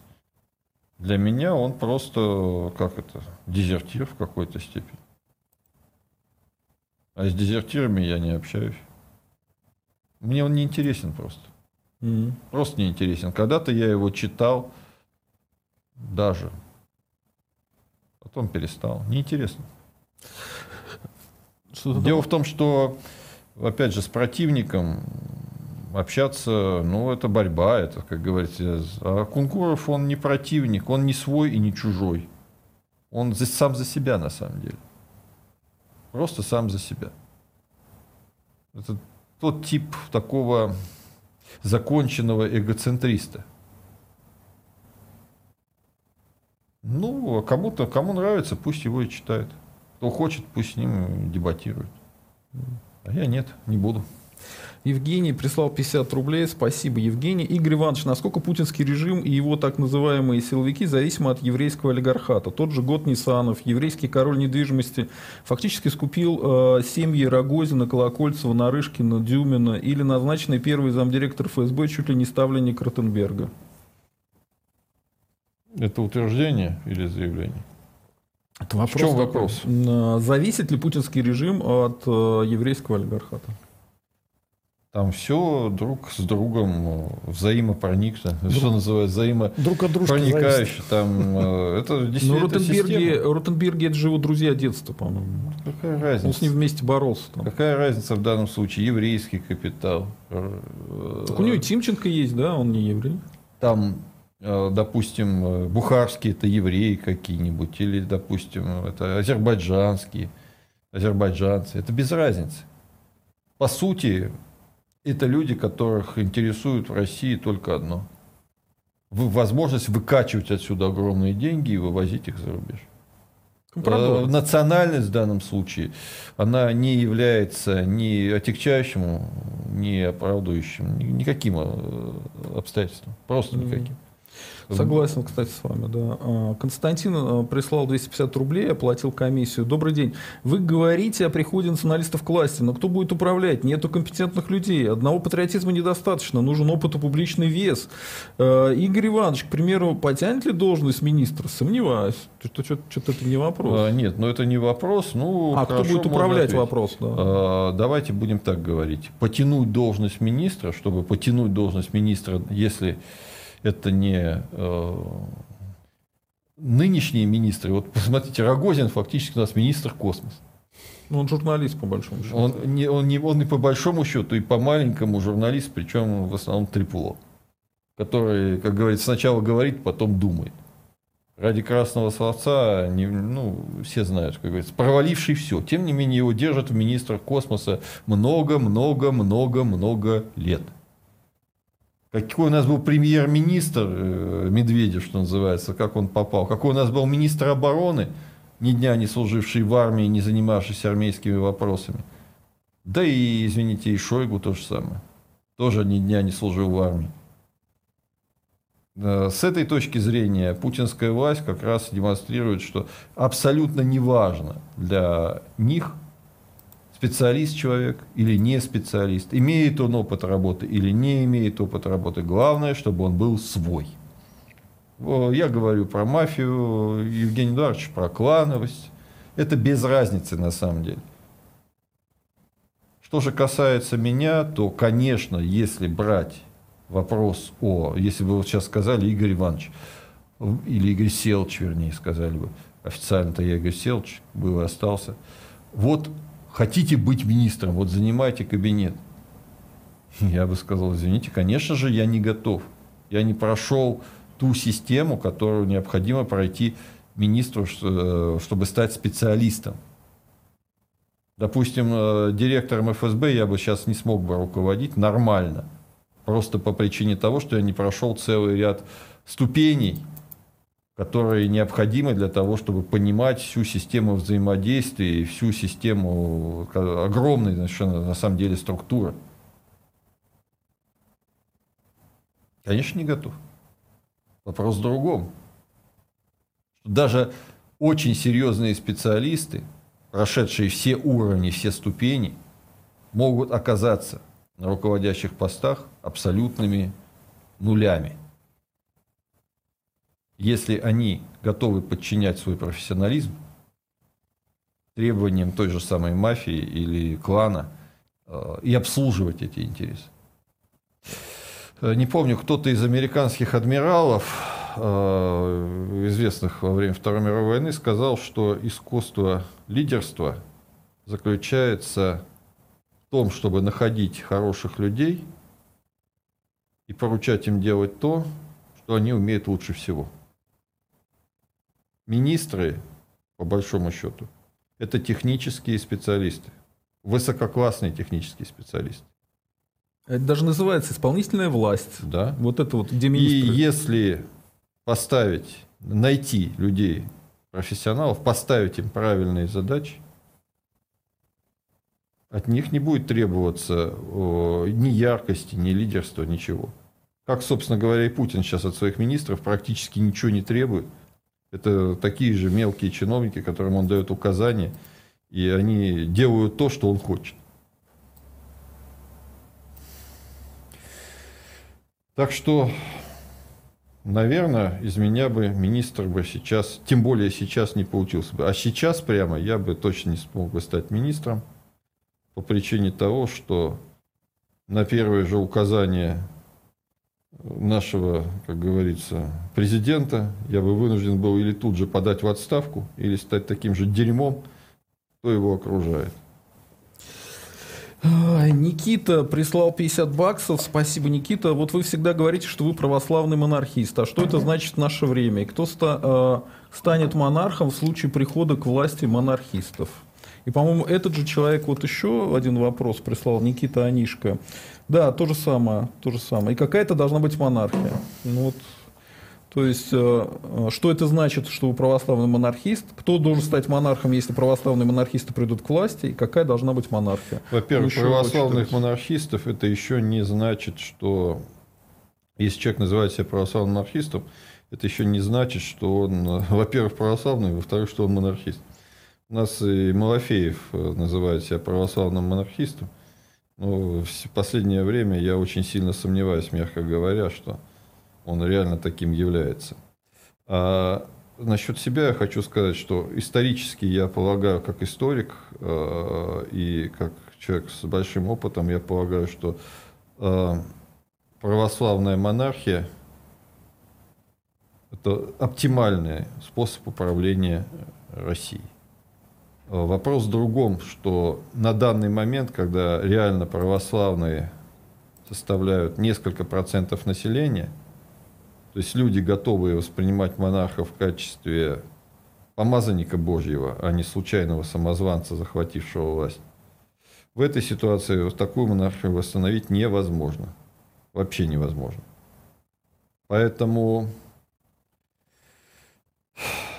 монархист я исторический. Сейчас возможности для восстановления монархии я не наблюдаю. Соответственно, я не наблюдаю и, и не ищу кандидатов, которые могли бы э, быть православными монархами. А те э, фигуры, которые предъявляются в качестве таковых разного рода э, маргиналами, которые тоже считаются или действительно являются монархистами, я в качестве таких претендентов не рассматриваю.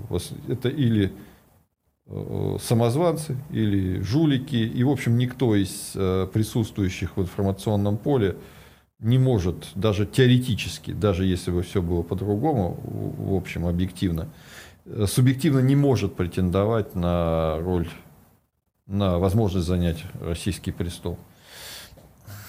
Спасибо. А, Евгений Эдуардович, вот очень важный вопрос уже, это не донат, это мой вопрос. А, Такой, смотрите, есть а, запрос на социальную справедливость в Российской Федерации, потому что вот эта компрадорская система, она нечестная.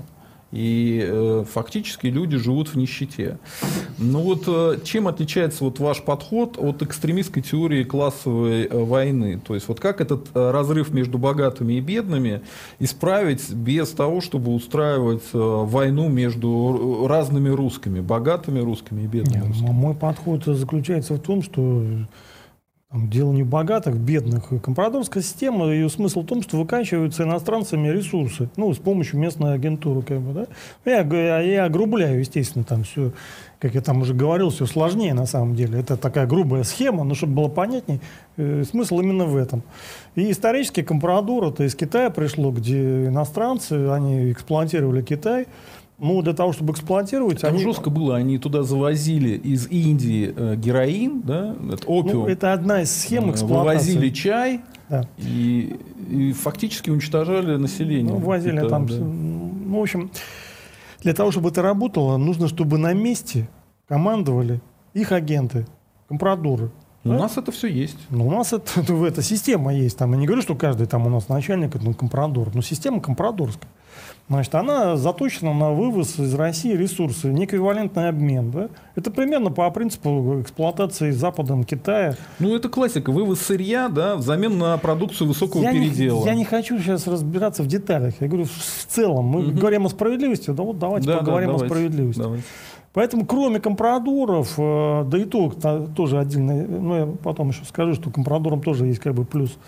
Значит, всем остальным в том числе богатым людям, выгодная ликвидация этой компрадорской системы. Ну какой смысл раздавать иностранцам свои богатства? Ну это смешно, да? Если их просто тупо не раздавать, если бы этой системы не было, то все бы имели ну, больше, там, ну не в сто раз больше, конечно, ну там, не знаю, процентов на да, там, 20-30, а может даже в полтора раза больше. Потому что реально отток капитала, не капитала, а выкачивание ресурсов достаточно серьезное значит, оно измеряется огромными суммами. Да? Если эти суммы бы оставались в стране, то всем бы было бы лучше.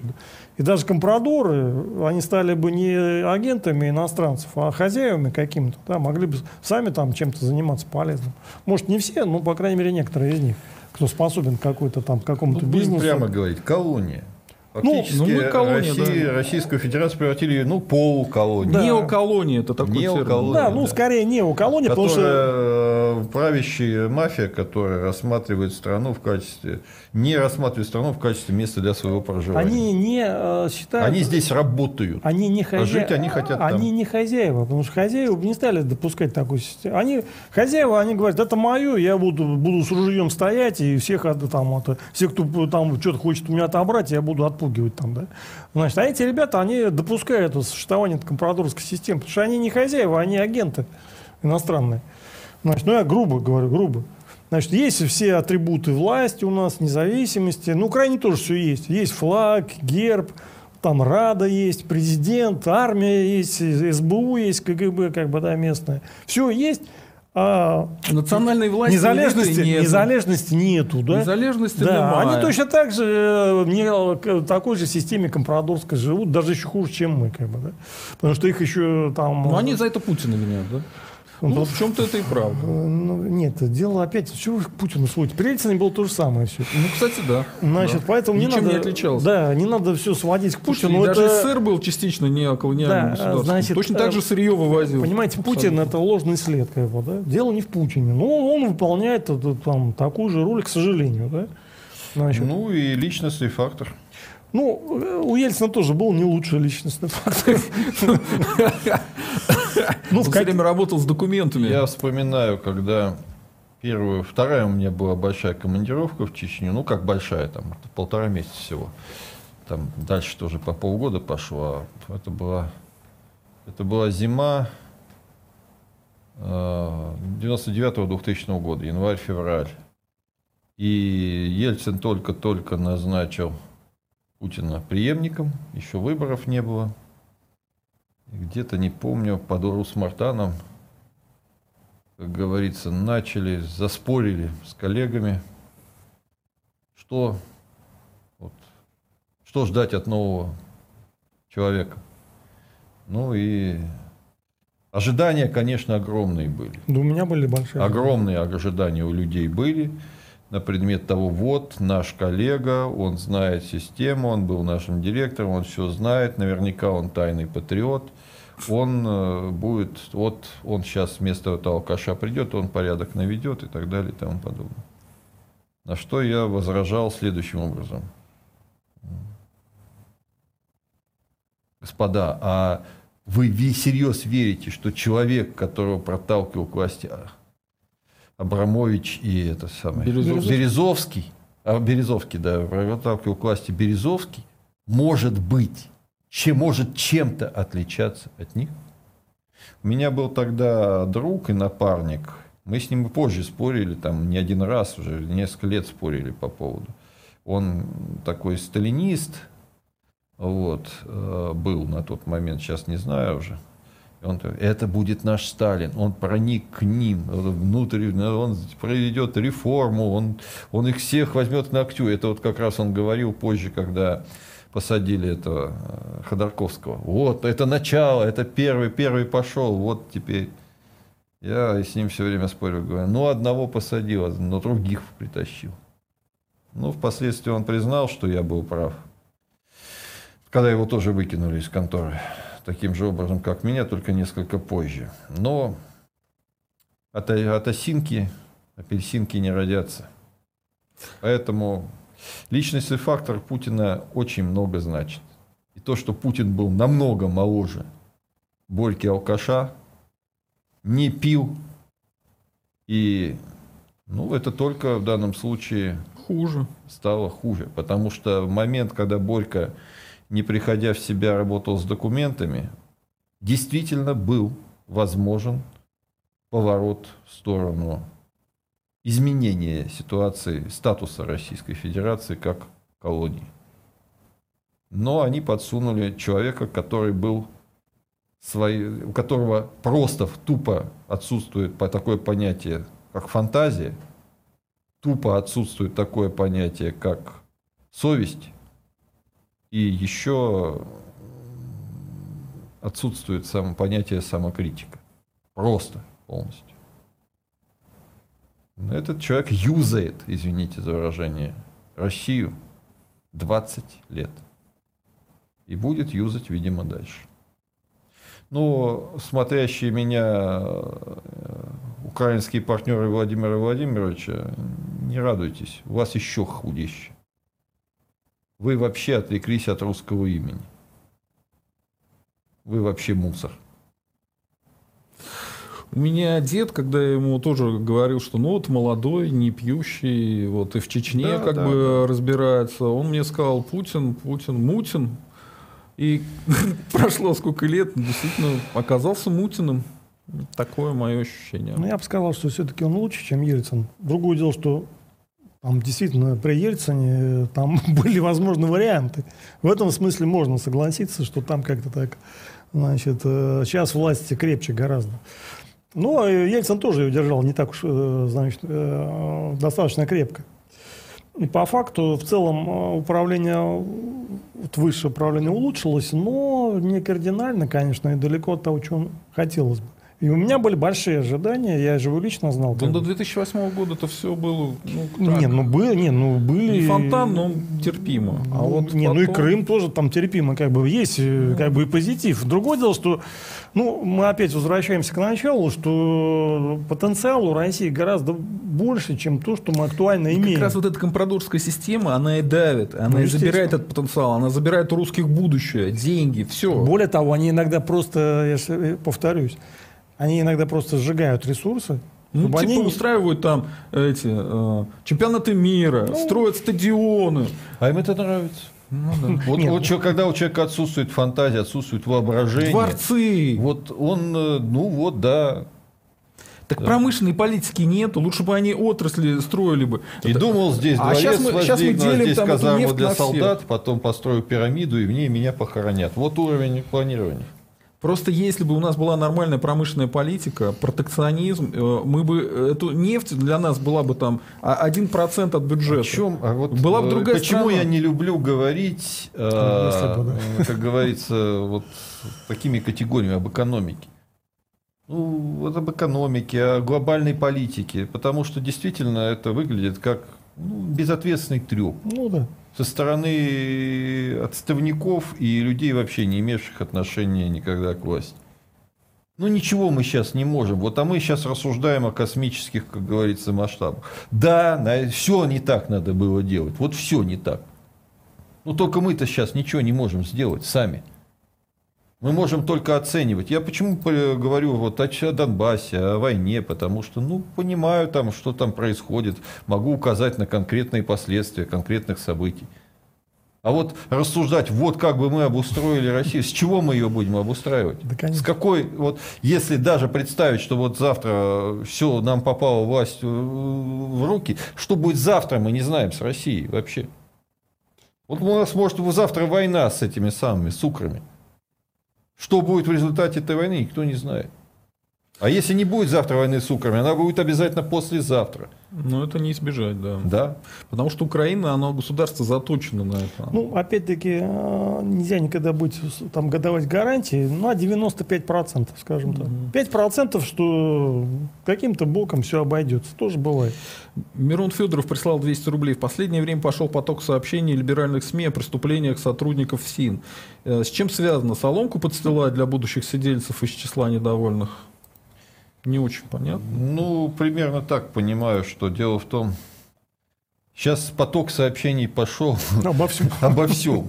И не только в СИН, о полиции, о губернаторах, о мэров. Дело в том, что бороться, как говорится, затягивать гайки начали с того, что наши, вот это, почему я говорю, что это именно мафия. Это семья, которая вот захватила высшие посты. Их не интересует. Вот они сейчас начали, пытаясь, как говорится, поднять свой авторитет, они начали мочить обслугу среднего звена. Ну, сами на самом деле рубят сук, на котором сидят. Это при этом не меняя систему. А систему изменить невозможно. Потому что для того, чтобы изменить систему, нужно их убирать от власти. То есть Рыба, сгнила, рыба сгнила с головы. И лечить, как говорится, спинной плавник, не меняя голову, бесполезно. То есть компрадорскую систему иначе, чем э, сбросом системы, не изменить. Поймите правильно, мы Ну, изнутри, в 91 мы изнутри году, не сможем ли? ничего сбросить. А мы ничего не сбросим. Да. Вопрос заключается в том, что они доведут все-таки ситуацию, вот практически неизбежно доведут ситуацию до коллапса. Вопрос только во времени. Только во времени. И причем я подчеркиваю, что это будет касаться всей России. И Украины, Белоруссии тоже. Понятно. Александр прислал 100 рублей, э, оплатил комиссию. Спасибо, Александр. Планируется ли у вас встреча с Александром Баркашовым? Было бы очень интересно. Я с ним иногда переписываюсь в личке ВКонтакте по некоторым вопросам. Личная встреча нам не нужна. Сергей в тылу врага прислал 438 рублей. Спасибо. А, уважаемый Игорь Иванович, какие будут ваши шаги в случае вашего прихода к власти? Очень надеюсь. Расставьте приоритеты действия, чтобы навести порядок в РФ. Спасибо. Каждый раз спрашивают это. Да. Не, ну, там, Я да, даже не знаю, что ответить. Я могу подсказать. Да просто надо подобрать нормальную команду. Это первым, что надо сделать. Вот и все. Ну, в любом случае надо с этого начинать. Каких-то А людей если потянуть. команда, вот как в Славянске у меня была ситуация, когда команды не было вообще никакой. Но вы же зна- нашли команду. Ну, из тех, кто был. Да, да, да. Вот есть я его слепил из того, что было. Каждый второй потом стал предателем, каждый третий Неважно. дезертиром. А, при этом каждый второй еще, как только, как только не стало, э, как только перестал бояться, что его могут в штрафную роту отправить, тут же накинулся во все тяжкие. Не важно, результат-то был. Что? А это не важно, важен результат. Алексей прислал 100 рублей, спрашивает Евгений Эдуардович. Евгений Эдуардович, э, а зачем Байдену снимать э, Путина? Он же работает правильно для их Байден, системы? ну, Или он работает э, для ЕС и британцев, но не работает для США? Там, для значит, этого э, снимать? ну, во-первых, есть три- три центра сил, каждый из которых имеет свои интересы в России. Значит, естественно, Кремль, он э, имеет определенные там рамки, в, ко- в которые, так сказать, ему позволяют там проявлять свою автономность. Значит, это один э, срез реальности. Второй срез реальности, конечно, Кремль заточен против Америки и не за Америку, в эти- находясь в эти, не выходя за эти рамки, само собой. Значит, он заточен на британцев, на Европейский Союз. И вот тот же Ходорковский почему пострадал? Потому что он про- хотел продать свою компанию американцам. Да, был такой. Значит, э, те, кто продавал компании англичанам, почему-то не пострадали, да? Значит, более того, там, я помню, когда... А вот Каркунов сейчас объявил о банкротстве, он тоже продал а, свое предприятие американцам. Ну, Каркунов это черт с ним, это шоколадки. А Ходорковский продавал, в общем-то, бывшее Министерство нефтяной промышленности, да? значит, советское. Он продавал реальные ресурсы. Это энергоресурсы, это не шоколадки. Шоколадки дело хорошее, но нефть поважнее гораздо. Это глобальный стратегический ресурс. Чичваркина точно так же вытерли. Чичваркин Он это а, мелочь, э, работал с американской Моторолой, его тоже я, выгнали. Не, я не спорю, да, но это как бы тоже более мелкое событие. Реальным олигархом был Ходорковский, не Каркунов, не Чичваркин. Да? Конечно. Значит, э, и это было это знаковое было событие, потому что американцам показали, что все, все, кто серьезно с ними завязан, они, значит, находятся под ударом. Да? И из олигархов убрали только Ходорковского, ну там Гусинский, Березовский, а, ну там своя история как бы. Но Ходорковский конкретно э, его снесли за две недели до заключения сделки с ExxonMobil. ExxonMobil на тот момент это была крупнейшая мировая компания. Значит, они за 25 миллиардов долларов продавали, по-моему, то ли контрольный пакет, то ли около этого, э, ЮКОСа. Значит, э, за две недели до сделки с американцами. Это что значит, э, Кремль под американцами находится? Нет, конечно. Это значит, он против них выступил. А почему он выступил? Потому что другие центры силы так решили. Так значит, Байдену имеет смысл Путина убрать, чтобы американцам войти? Я сюда? не знаю, там много, э, поймите, это все зависит от, от отношений внутри этих центров силы. Там, да? И уже как бы мы имеем дело с результирующей этих значит, отношений. Угу, понятно. Вы слышали про э, закон о коррупции, что принимали во втором чтении уже закон о нечаянной коррупции в Думе, э, которого, значит, не будет человека ответственности, если будет там форс-мажоры, там болезни, еще что-то, ну там миллион причин. И вот это вот сам, сам термин нечаянная коррупция. Я пытался понять, в чем там логика. Мне кажется, имеется в виду, что если ты без тендеров что-то проводишь и закупаешь, э, потому что иначе это объяснить вообще невозможно. Что за нечаянная коррупция? Шел, упал, случайно украл деньги, как это? Еще раз, если когда-нибудь здесь будет национальная диктатура во всей России, конкретно в Российской Федерации, надо будет забыть и простить очень многое, но в том числе надо будет забыть сразу о всех так называемых законах, которые приняты вот такого рода, просто. Первое, что надо будет задуматься о правоприемственности, в том числе от Российской империи – так не только от СССР. Говорил, да. Это реституция, это все хорошо, право, но тем не менее. А, второе, это надо будет забыть вот об этом бешеном принтере и о всем, что он напечатал за последнее время. Да, там столько принимали всего. Да. И нет смысла обсуждать всю эту бредятину. Да это ерунда все. И вообще коррупция это ложное мишень, опять-таки. Дело не в коррупции.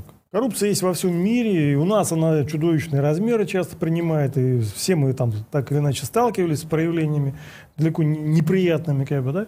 Но в основе наших проблем это именно вот эта компрадорская система, это, ну, как, я бы не стал бы называть это колонией, скорее такая неоколония, да, это, типа, вроде все есть, а все атрибуты независимого государства, а реально не поймешь, не, кто ну, управляет. Колония это когда приходят британцы, ставят флаг, да, а неоколония это когда флага не надо, они сами придут и все деньги привезут в Лондон. Ну, тут там какая-нибудь Латинская Америка. Вроде все независимые, а реально там э, тут ну, американцы, европейцы там, ну, по, в большей части стран командуют. Петр прислал 200 рублей и спрашивает. Нашего ветерана Мели снова осудили за события 91 -го года в Вильнюсе. Как вы думаете, есть ли возможность России как-то ответить Литве да, на это? Вести санкции на перевал грузов, например, чтобы почувствовали в деньгах? На самом деле сейчас э, вся Литва, как и вся Прибалтика, уже получила, как говорится, непрямые санкции от Москвы. Там уже грузоперевозки резко сокращены. И та же самая Белоруссия сейчас наказала Литву сильнее, чем Российская Федерация наказывала ее за все недружественные акты. Э, в этом отношении Лукашенко можно похлопать. Он последовательный товарищ. Литва поддержала Тихановскую всю эту шайку. Соответственно, он тут же перенаправил продукцию э, белорусских НПЗ, которые раньше угу. везли через Литву, на Российскую Федерацию через Петербург. Хотя для них это и дороже. Это конкретный показатель того, что политическая целесообразность э, оказывает полезное влияние на экономическую деятельность. Э, к сожалению, Российская Федерация никак э, так действовать не может по одной простой причине. Мафия – это в первую очередь доход и коллективный, и ее конкретных участников. Что доходнее для мафии и для ее конкретных участников, то будет делать администрация Российской Федерации. Потому что она в этой мафии состоит. Интересы страны заботят их в данном случае в самую последнюю очередь. Но сейчас в какой-то степени они будут совпадать. Потому что прессинг усиливается, а прибалтийские лимитрофы присоединились э, к санкциям со всей дурацкой мощью от большого эстонского ума. Вот. И они уже тоже страдают, там распродается имущество железнодорожное, рельсы уже распили, просто, ну, надо же содержать отрасль, а денег-то нету. Э, грузоперевозки упали, насколько я слышал, где-то чуть ли не в половину. А, я считаю, просто, но, как говорится, увязывать какие-то действия, конечно же, с экономические прямые действия с политикой наша власть не будет. У них всегда вопрос доллара для них стоит выше всего. Выше идеологии, которой у них нету. Выше национальных интересов, которые они не понимают, что это такое выше там просто ну, всего, выше чести и достоинства, они тоже не знают, что это такое. Все, что не имеет проблемы наших ну, воришей, вождей вот этих самых, от Путина и кончая всем, всем его окружением, в том, что они не знают, что такое честь и достоинство. Ну, не знают они, что это такое. Это абстрактное понятие. Все, что не имеет цены, обозначенной в условных единицах, все для них не имеет никакого значения. Евгений Эдуардович, есть какую-то возможность наказать? И таких возможностей миллион. И сейчас Прибалтику наказывают потому, что она проамериканская. Значит, и как бы европейцам, британцам, ну, видимо, как бы надоело это все, решили их немножко поджать. Если так посмотреть на российскую политику в отношении Прибалтики, она абсурдная, так если честно. Значит, я, кстати, хорошо отношусь к прибалтам, невзирая на все их там гадости. Значит, ну, соседи как бы... Там... а к нациям почему к ним и не да, относиться? Не, ну и там... Э, То, что они против русских, там, где приняли законы неправильно, это нехорошо. А так, что нации какие-то Я не с ними их всегда ругал за это, там, когда туда ездил. А ездил туда каждый год и в Латвию, и в Эстонию, потому что это соседи. И у нас были там и проекты совместные. Ну, при этом я всегда их там как бы за это ругал. Что, извините, ребята, мы не можем считать приемлемым ту политику по отношению к русским, которую вы ведете.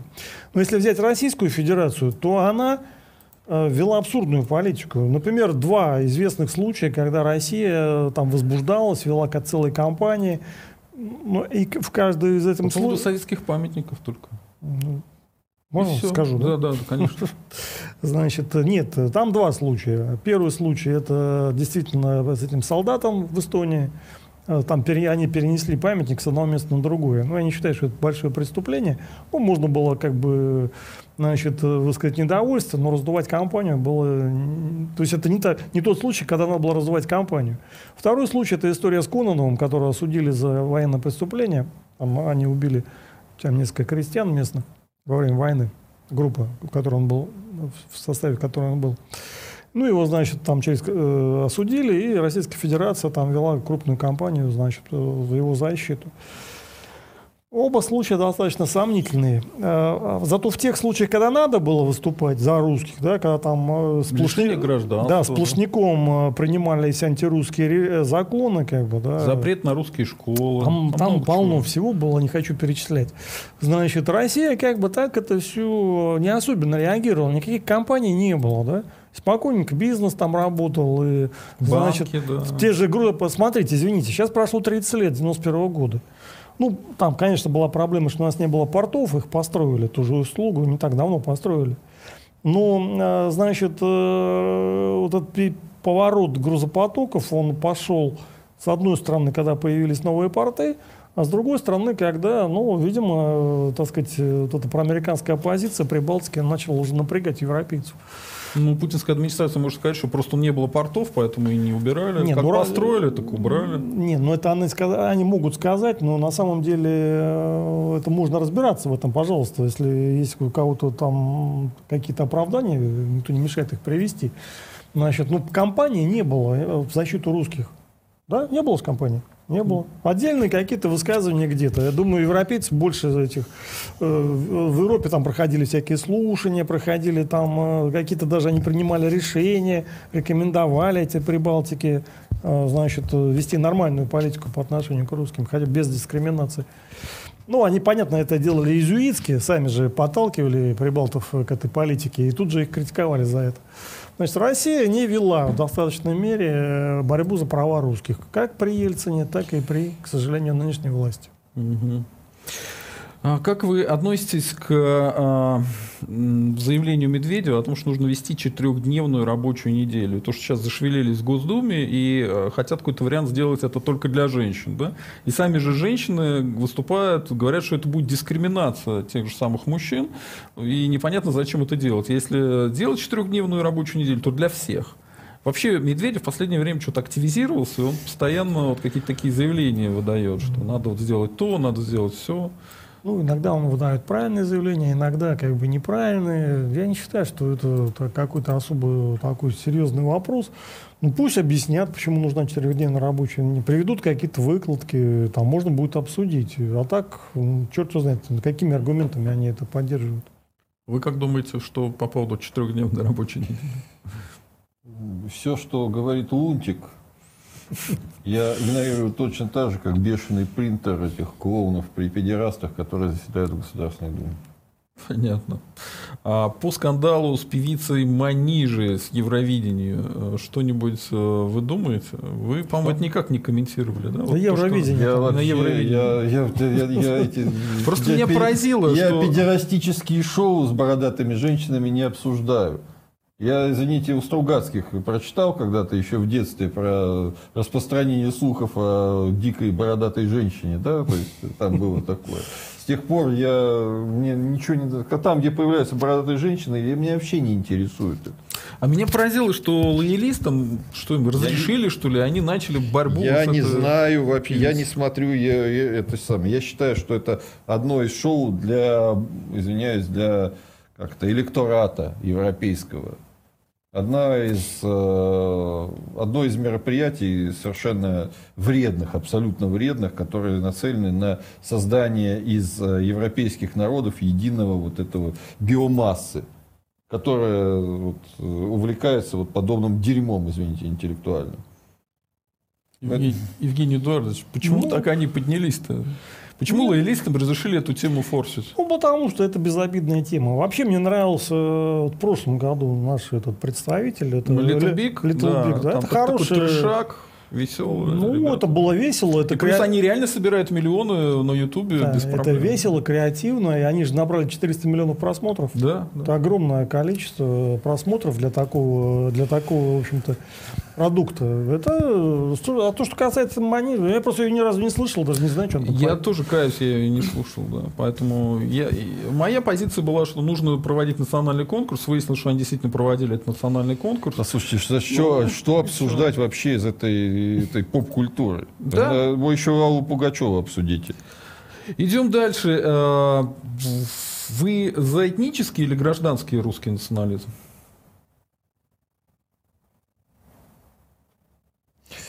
Самому вопросе сам вопрос ставится некорректно. Я считаю, что э, я за национальный русский национализм. Можно так сказать. Потому что гражданство русский не существует. Нет гражданства русский. Ну вот пытаются сказать, что вы, вы, вы типа все россияне, вот у вас есть гражданство россиян. Извините, россиянский национализм и русский национализм это две разные вещи. Россиянского национализма вообще не существует.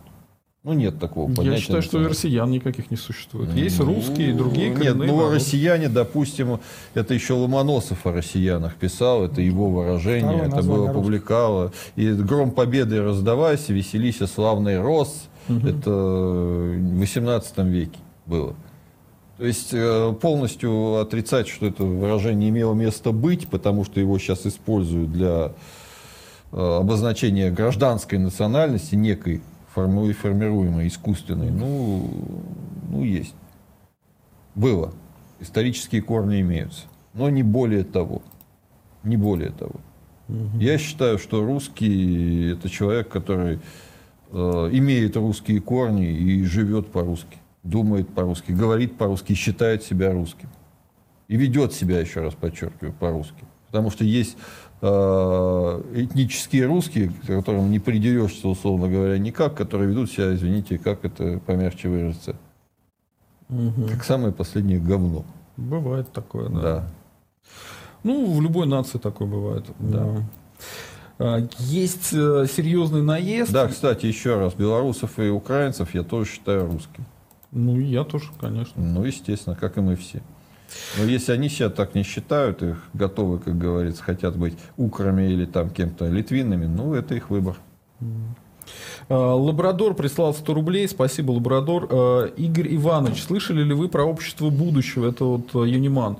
Как оцениваете их потенциал и не планируете ли каким-нибудь образом присоединиться? Нет, не планирую никаким образом присоединяться. Э, я вообще никаким политическим движением не планирую присоединяться сейчас. И от них тоже такого, по крайней мере, предложения не поступало.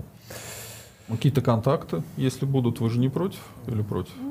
Если я не против, только, как говорится, интерес я никакого не, сам не испытываю. Я так понимаю, что с их стороны тоже никакого нет. Там какой-то свой национализм очень Мгм. непонятный. Мгм. Гражданский, что ли. Там, там в Думу, по-моему. Или там... Да, Юниман, э, Роман выдвинулся в Думу, я был на Да. этом событии. да. Ну, а кто хочет в Думу, тот со мной не общается, это понятное дело.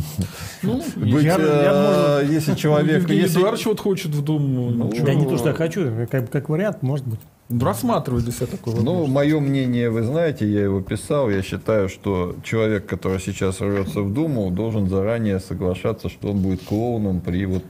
А не, а При там, а этих. у меня там никаких шансов нету Не, выиграть. ну да, единственный вариант это, как говорится, Просто поучаствовать. э, ну вот э, сказать, получить возможность сказать какую-то правду и так далее с какой-то определенной площадки. Я, собственно, так и рассматривал. Я считал, что когда Грудинин выдвигался, а, я нас на самом деле сначала очень так поддержал его, потому что вот мне, э, как говорится, ласковый жулик э, самый, Андрей Савельев. нет, не Савельев. Ласковый. Андрей Савельев не ласковый жулик. Он просто неврастенник, условно говоря.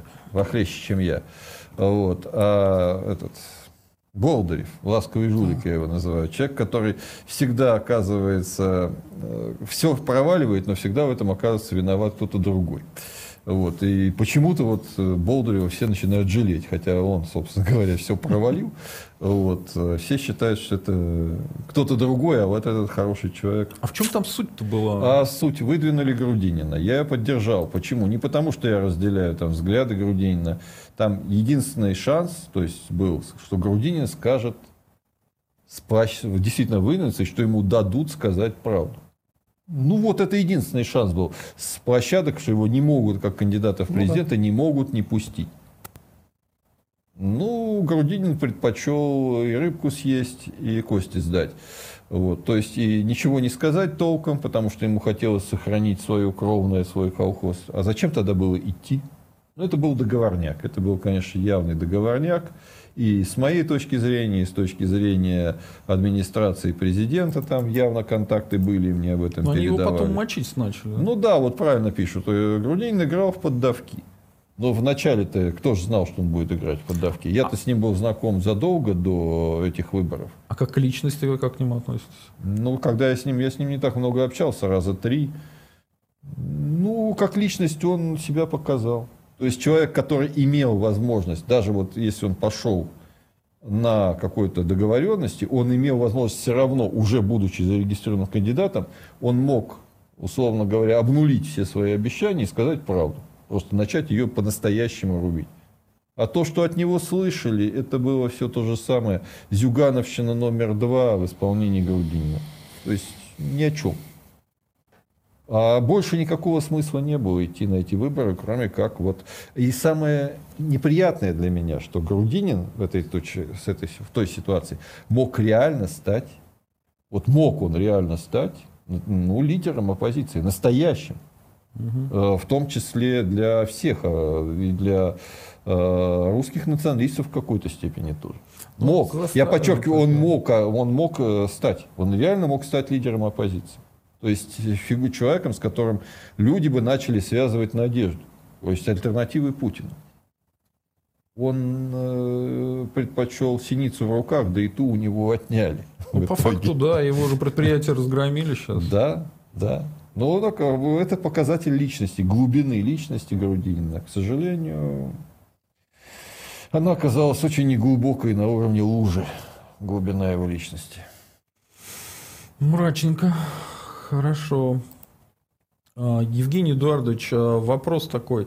А, сейчас идет наезд на социальные сети. Путин в своих речах уравнивает значит, митинги, пропаганду митингов, педофилов и продажу наркотиков. А, видимо, он пытается получить одобрение в обществе на запреты интернета и социальных сетей. Плюс а, пошли какие-то наезды на Твиттер, да, и так далее. Пытались Твиттер замедлить, они ни хрена у них не получилось, они собственные сайты замедлили. Вот это все серьезно? Они собираются действительно погасить интернет? Или это просто нереально? Они же не смогли погасить э, телегу? Значит, интернет они не собираются гасить. Там есть проблемы, как Значит, это касается не только наших там, ком командиров, но и во всем мире. Государство находится под ударом э, значит, э, информационного э, общества. Потому что государство во многом построено на контроле за информацией, любое государство. Сейчас этот контроль ослаблен, и чем дальше, тем больше. То есть любой конкретный индивидуум, индивидуальный человек, он получил доступ к огромным информационным ресурсам, и это подрывает монополию государства на информацию, которая была раньше. Ну, она была не абсолютно, но в целом была. Особенно в таких государствах, как наш. Значит, поэтому все государства борются так или иначе, пытаются бороться с этим значит, информационным обществом. С трудом у них это получается, вряд ли это получится. Но попытки есть. Вот, вот эта ковид-истерия, которая была, это один из вариантов борьбы а, значит, государства с значит, той анархической революции, которая происходит в результате информаци... Э, информаци... новой информационной эпохи, в которую мы вступаем еще. Ну, сказать, чем дальше, тем больше.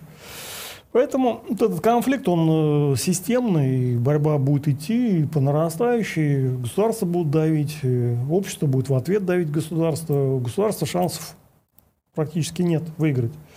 Ну, в России, я думаю, ничем особым отличаться она не будет. Ну, просто Россия такая более, значит, авторитарная страна. У нас нет там демократической системы работающей. Есть отдельные элементы демократии, к сожалению. Но самой системы нету. Ну и на Западе тоже там не сказать, что там расцвет демократии сейчас. Поэтому, ну, да, да, будут пытаться что-то там задавить, что-то задушить, но эти попытки, они к успеху не приведут. Потому что это себе, это себе дороже бороться с интернетом, как бы, да, ну, настолько все уже это интегрировано в нашу жизнь, в ту же экономику, ну как они, как они закроют интернет, если там один, там, огромное количество бизнеса в этом интернете. Значит, и их, собственно, пропаганда в этом интернете. Они же замедлили, вы знаете эту историю, да? Да. Что они, когда Твиттер замедляли, они замедлили все, где кончается теком, значит, все адреса в том числе попала Rush Today. Да, да, да, да, да. То есть поэтому это очень сложно сделать. Пытаться будут, что-то у них получится, но глобально нет. У них шансов, ну, я не вижу шансов. Не специалист, не буду говорить. Хорошо, э, вопрос к вам. Константин прислал 200 э, рублей, оплатил комиссию. Спасибо. Здравствуйте. Не рассматривали вы для дебатов кандидатуру Марка Солонина? Он либерал, историк и весьма грамотный человек. Дискуссия могла бы получиться очень интересной. Может быть. Он по Второй мировой войне, у него очень много ну, исследований. Если у него есть желание, могу и подискутировать, почему нет. Нет, я могу него... попробовать на него выйти. У меня да, есть выходите, я не против. У него есть позиция альтернативная и по Крыму, там, и по Украине. Тоже Но он за украинцев, да. да. Хотя по войне много хорошего написал. Ну что, тогда вопрос вот э, Евгений Эдуардович про Белоруссию. Смотрите, последние заявления, что они не хотят единой армии, да, но хотят денег из России. И вот история с услугой. Прокомментируйте, пожалуйста, это все. Вы ну, писали на эту тему да, в телеге, в телеграме? Ну, по армии интересно. там все понятно. Ну, например, значит, э, мы там вроде бы интегрируемся. Почему не сделать единую армию? Наш посол заявляет, а у нас и так все хорошо. Ну, извините, что значит хорошо? Значит, во-первых, э, объединенная армия, она более будет эффективна и будет дешевле обойдется. Зачем Беларуси содержать свою армию? Ну, давайте там серьезно посмотрим на этот вопрос. Отдельная армия Беларуси против Запада не имеет никакого смысла. Гораздо проще иметь объединенную, ну, если противостоять Западу, то эффективнее иметь объединенную армию, потому что она, первое, дешевле, второе, более эффективно будет, чисто в военном плане. Значит, единственный смысл у Беларуси иметь свою армию это против восточной угрозы с востока. Другого нету. То есть получается, мы... Ну, оп- Тут тоже, кстати, та еще история, сколько белорусская армия продержится против э, наших вооруженных сил. Нет, ну что Ну, там, значит... э, эрейфийских. Это, э, ну, что значит продержится? Украинская тоже не может продержаться, а толку для нас нету, как бы, да? Скажите, если мощь России размазана от Москвы до Владивостока, вернее, от Смоленска до Владивостока и от, там, Кольского полуострова до, там, до Астрахани. Ну, там Сирия, да, понятно, Ливия. Сирия, Ливия, Карабах. Центральноафриканская республика, теперь вот там советники наши. Там я уж там про ЧВК вообще не говорю. Мгм. Да, То есть А- даже с Белоруссией будет проблема. да Ну, а даже в почему Беларуси нет? будет проблема. А почему ну, нет? Ну, потому что мы выяснили все, что А, ой, так называемые Донбасс белорусские партизаны во время этого мятежа против э, Лукашенко никак себя не проявили Причем тут вообще. партизаны? Причем Я к тому, что партизаны? не бойцы. Причем здесь это почему? Да вы нет, ну что значит не бойцы? Извините. Если, извините, армия это армия. Да. Ей дадут приказ, будет воевать. Что думаете, латыши там или эстонцы не смогут там э, стрелять из автомата, что ли? Или белорусы? Смогут прекрасно. Ну, в спину постреляют. Да почему спину? Не только спину. Ну, латышские стрелки там, но за счет своей организации, извините, всю Россию подняли при в- там, 18 году. Э, Значит, здесь очень простой расклад. Против Запада выгоднее гораздо объединенная армия против угрозы Запада. Иначе для чего вообще армия? Пусть он вообще без армии живет и Беларуси. Зачем ему армия? Ну, мы об этом много раз говорили. Лукашенко не будет объединяться с Да. Россией, да, с Российской Федерацией, даже если в Российской Федерации придет национальная власть. Так. Вот тогда он тем более не будет объединяться. Григорьевич, с я не убеждаю Лукашенко. Я объясняю народу, что вообще реально происходит. Значит, э, для, для него армия нужна. Вот почему отдельная армия нужна? Только для борьбы с Россией, для угрозы с Россией. Ну, Э, ему армия в первую очередь нужна, что, как говорится, во-первых, положено иметь независимому государству свою армию. ну? Во-вторых, э, без во-вторых, армия это лишний последний аргумент, в том числе ну, во внутренней борьбе. Значит, э, вот Южная Осетия объединила свою армию, интегрировала с российской. Ничего, как бы живет. Значит, э, поэтому это имело бы еще какой-то смысл, если бы э, Россия не оплачивала эту армию. Потому Что мы субсидируем Белоруссию, он даже не идет на то, чтобы объединить армию. Я понимаю, что каждому хочется иметь флаг, герб, там, свою армию, свою то, все. Все прекрасно. Но если взять реальность, да, то против Запада две армии не нужно, выгоднее одну иметь дешевле и выгоднее. Единственное, для чего нужно, кроме понтов дешевых, да, это против России. Все. Значит, переходим к услуге. Ну, я согласен, конечно, это хорошо, что он там, э, значит, повернул э, там часть нефтетрафика, ну, нефтепродукты они там отправляют морем, значит, э, на услугу, я так понимаю, да? Если это реально, то хорошо. Но Насколько я понял, э, они там э, РЖД дала какую-то скидку, и, в общем, получается, что в России выгодно, мы получаем дополнительный как бы трафик, значит, э, белорусы ничего не теряют, потому что мы им даем скидку, как бы вроде бы взаимовыгодная сделка. Если это так, да, я не проверял, но говорят так, пишут, то есть так. Предположим, это так. Тогда получается, что в предыдущий период можно было эту сделку ту же самую взаимовыгодную иметь. То есть Россия давала скидки на тариф, но за- зато получала грузопоток. А Белоруссия ничего не теряла, потому что она потери на технические, на, больш- на большем плече. Что такое вот этот трафик, э, значит? Это э, затраты на перевозки по железной дороге, они разные, потому что расстояние немножко дли- длиннее до услуги, и там еще и морем чуть-чуть дольше приходится идти. А сама перевалка грузов, наибольшая часть грузозатрат, она одинаковая. Ну, я бы... ну, там надо смотреть э, оборудование в портах, да, и, э, ну, в принципе, по факту, ну, то есть потенциально она одинаковая, потому что основной затрата – это перевалка грузов. Значит, надо, разгрузить из железнодорожных этих э, вагонов и перегрузить на корабли, да, этот нефтепродукты какие-нибудь там, да, предположим, бензин, там, не знаю, что они там возят. Значит, а сама, само продвижение по железной дороге, ну, это не так дорого стоит, как перевалка. Перевалка стоит очень не слабо. Значит, небольшое удлинение железнодорожной линии – это, ну, небольшая, как бы, небольш... то есть небольшое удорожание вот этого, значит, затрат на эту перев- перевозку. Если и РЖД имеет смысл дать им скидку, чтобы получить такой, значит, грузопоток. Предположим, это так, да? Ну, я не считал, но, наверное, выглядит вполне рационально. Если это так, то получается, что до этого периода, если услуга и раньше могла предоставить эту значит, возможность для, для этой перевалки, это, это, этих грузов, то, значит, Лукашенко э, с РЖД не договорился, а просто тупо гнал на Литву э, этот нефтепродукт, который он имеет возможность конкурентно производить во многом благодаря нашим льготным ценам на нефть, и при этом часть от этой субсидии Литва фактически получала, она на этом зарабатывала. Да? То, то есть он делил субсидию с э, литовцами? Да, то есть получается мы финансировали еще и страну НАТО за наши деньги. То есть он, он за, за наши деньги сфинансировал страну НАТО. То есть если это взаимовыгодно, вот это нынешнее соглашение, если оно есть, да, то его надо было сразу изначально Нет, заключать. Да, мы до сих пор фактически, не знаю как, ну не мы, а кремлевские партнеры до сих пор своих киевских партнеров снабжают всем необходимым, запчастями, горючим, всем чем угодно. Ну, что там батьки-то предъявлять претензии в этом плане? А я даже не ему предъявляю, я предъявляю Кремлю. Потому что Кремль мог э, сто раз ему, значит, эту схему навязать. Потому что он давай, дает субсидии, он дает льготную цену на нефть. Кремль естественно, 90% вины за все выкрутасы Лукашенко лежат на, на Кремле, не на, а не только на Лукашенко. Но это не снимает с него тоже ответственности, кстати.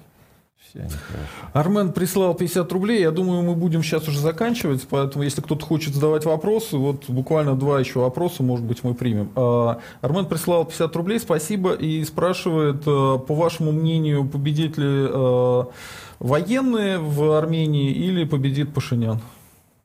Именно к вам вопрос. Военные, на мой взгляд, уже упустили возможность одержать победу. На мой взгляд, подчеркиваю. Но хорошо, я в ситуации не разбираюсь. Они вступили в переговоры, а военные и переговоры это всегда, всегда фактически дают обратный эффект. Военные должны действовать. Ну, да. Переговариваться они не умеют. Как только военный ступа начинает пытаться подменить собой дипломата или политика, ну, он почти всегда проигрывает. Про... Поэтому с высокой вероятностью военные уже проиграли. Подчеркиваю, с высокой вероятностью. Но что конкретно там произойдет, там ведь не только военные действуют, я сказать не могу. Mm-hmm. Ну что, раз у нас больше нет вопросов, э, большое спасибо. Это было очень интересно, об этом стоит задуматься. Вы смотрели канал «Русский интерес». Э, меня, социолога Сергея Задумова, наших уважаемых гостей Евгения Эдуардовича Михайлова и Игоря Ивановича Стрелкова. Спасибо вам за то, что пришли, ответили на все наши вопросы. Э, спасибо нам, что вам, нашим зрителям, подписывайтесь на канал, ставьте лайки, пишите комментарии. Подпишитесь внизу, вот, э, если хотите помочь каналу, э, через Subscribe Star. Это очень важно, чтобы мы продолжали какую-то свою деятельность, потому что с деньгами у правых русских плохо все. Вот. Спасибо вам всем, счастливо, слава России, русские вперед. se.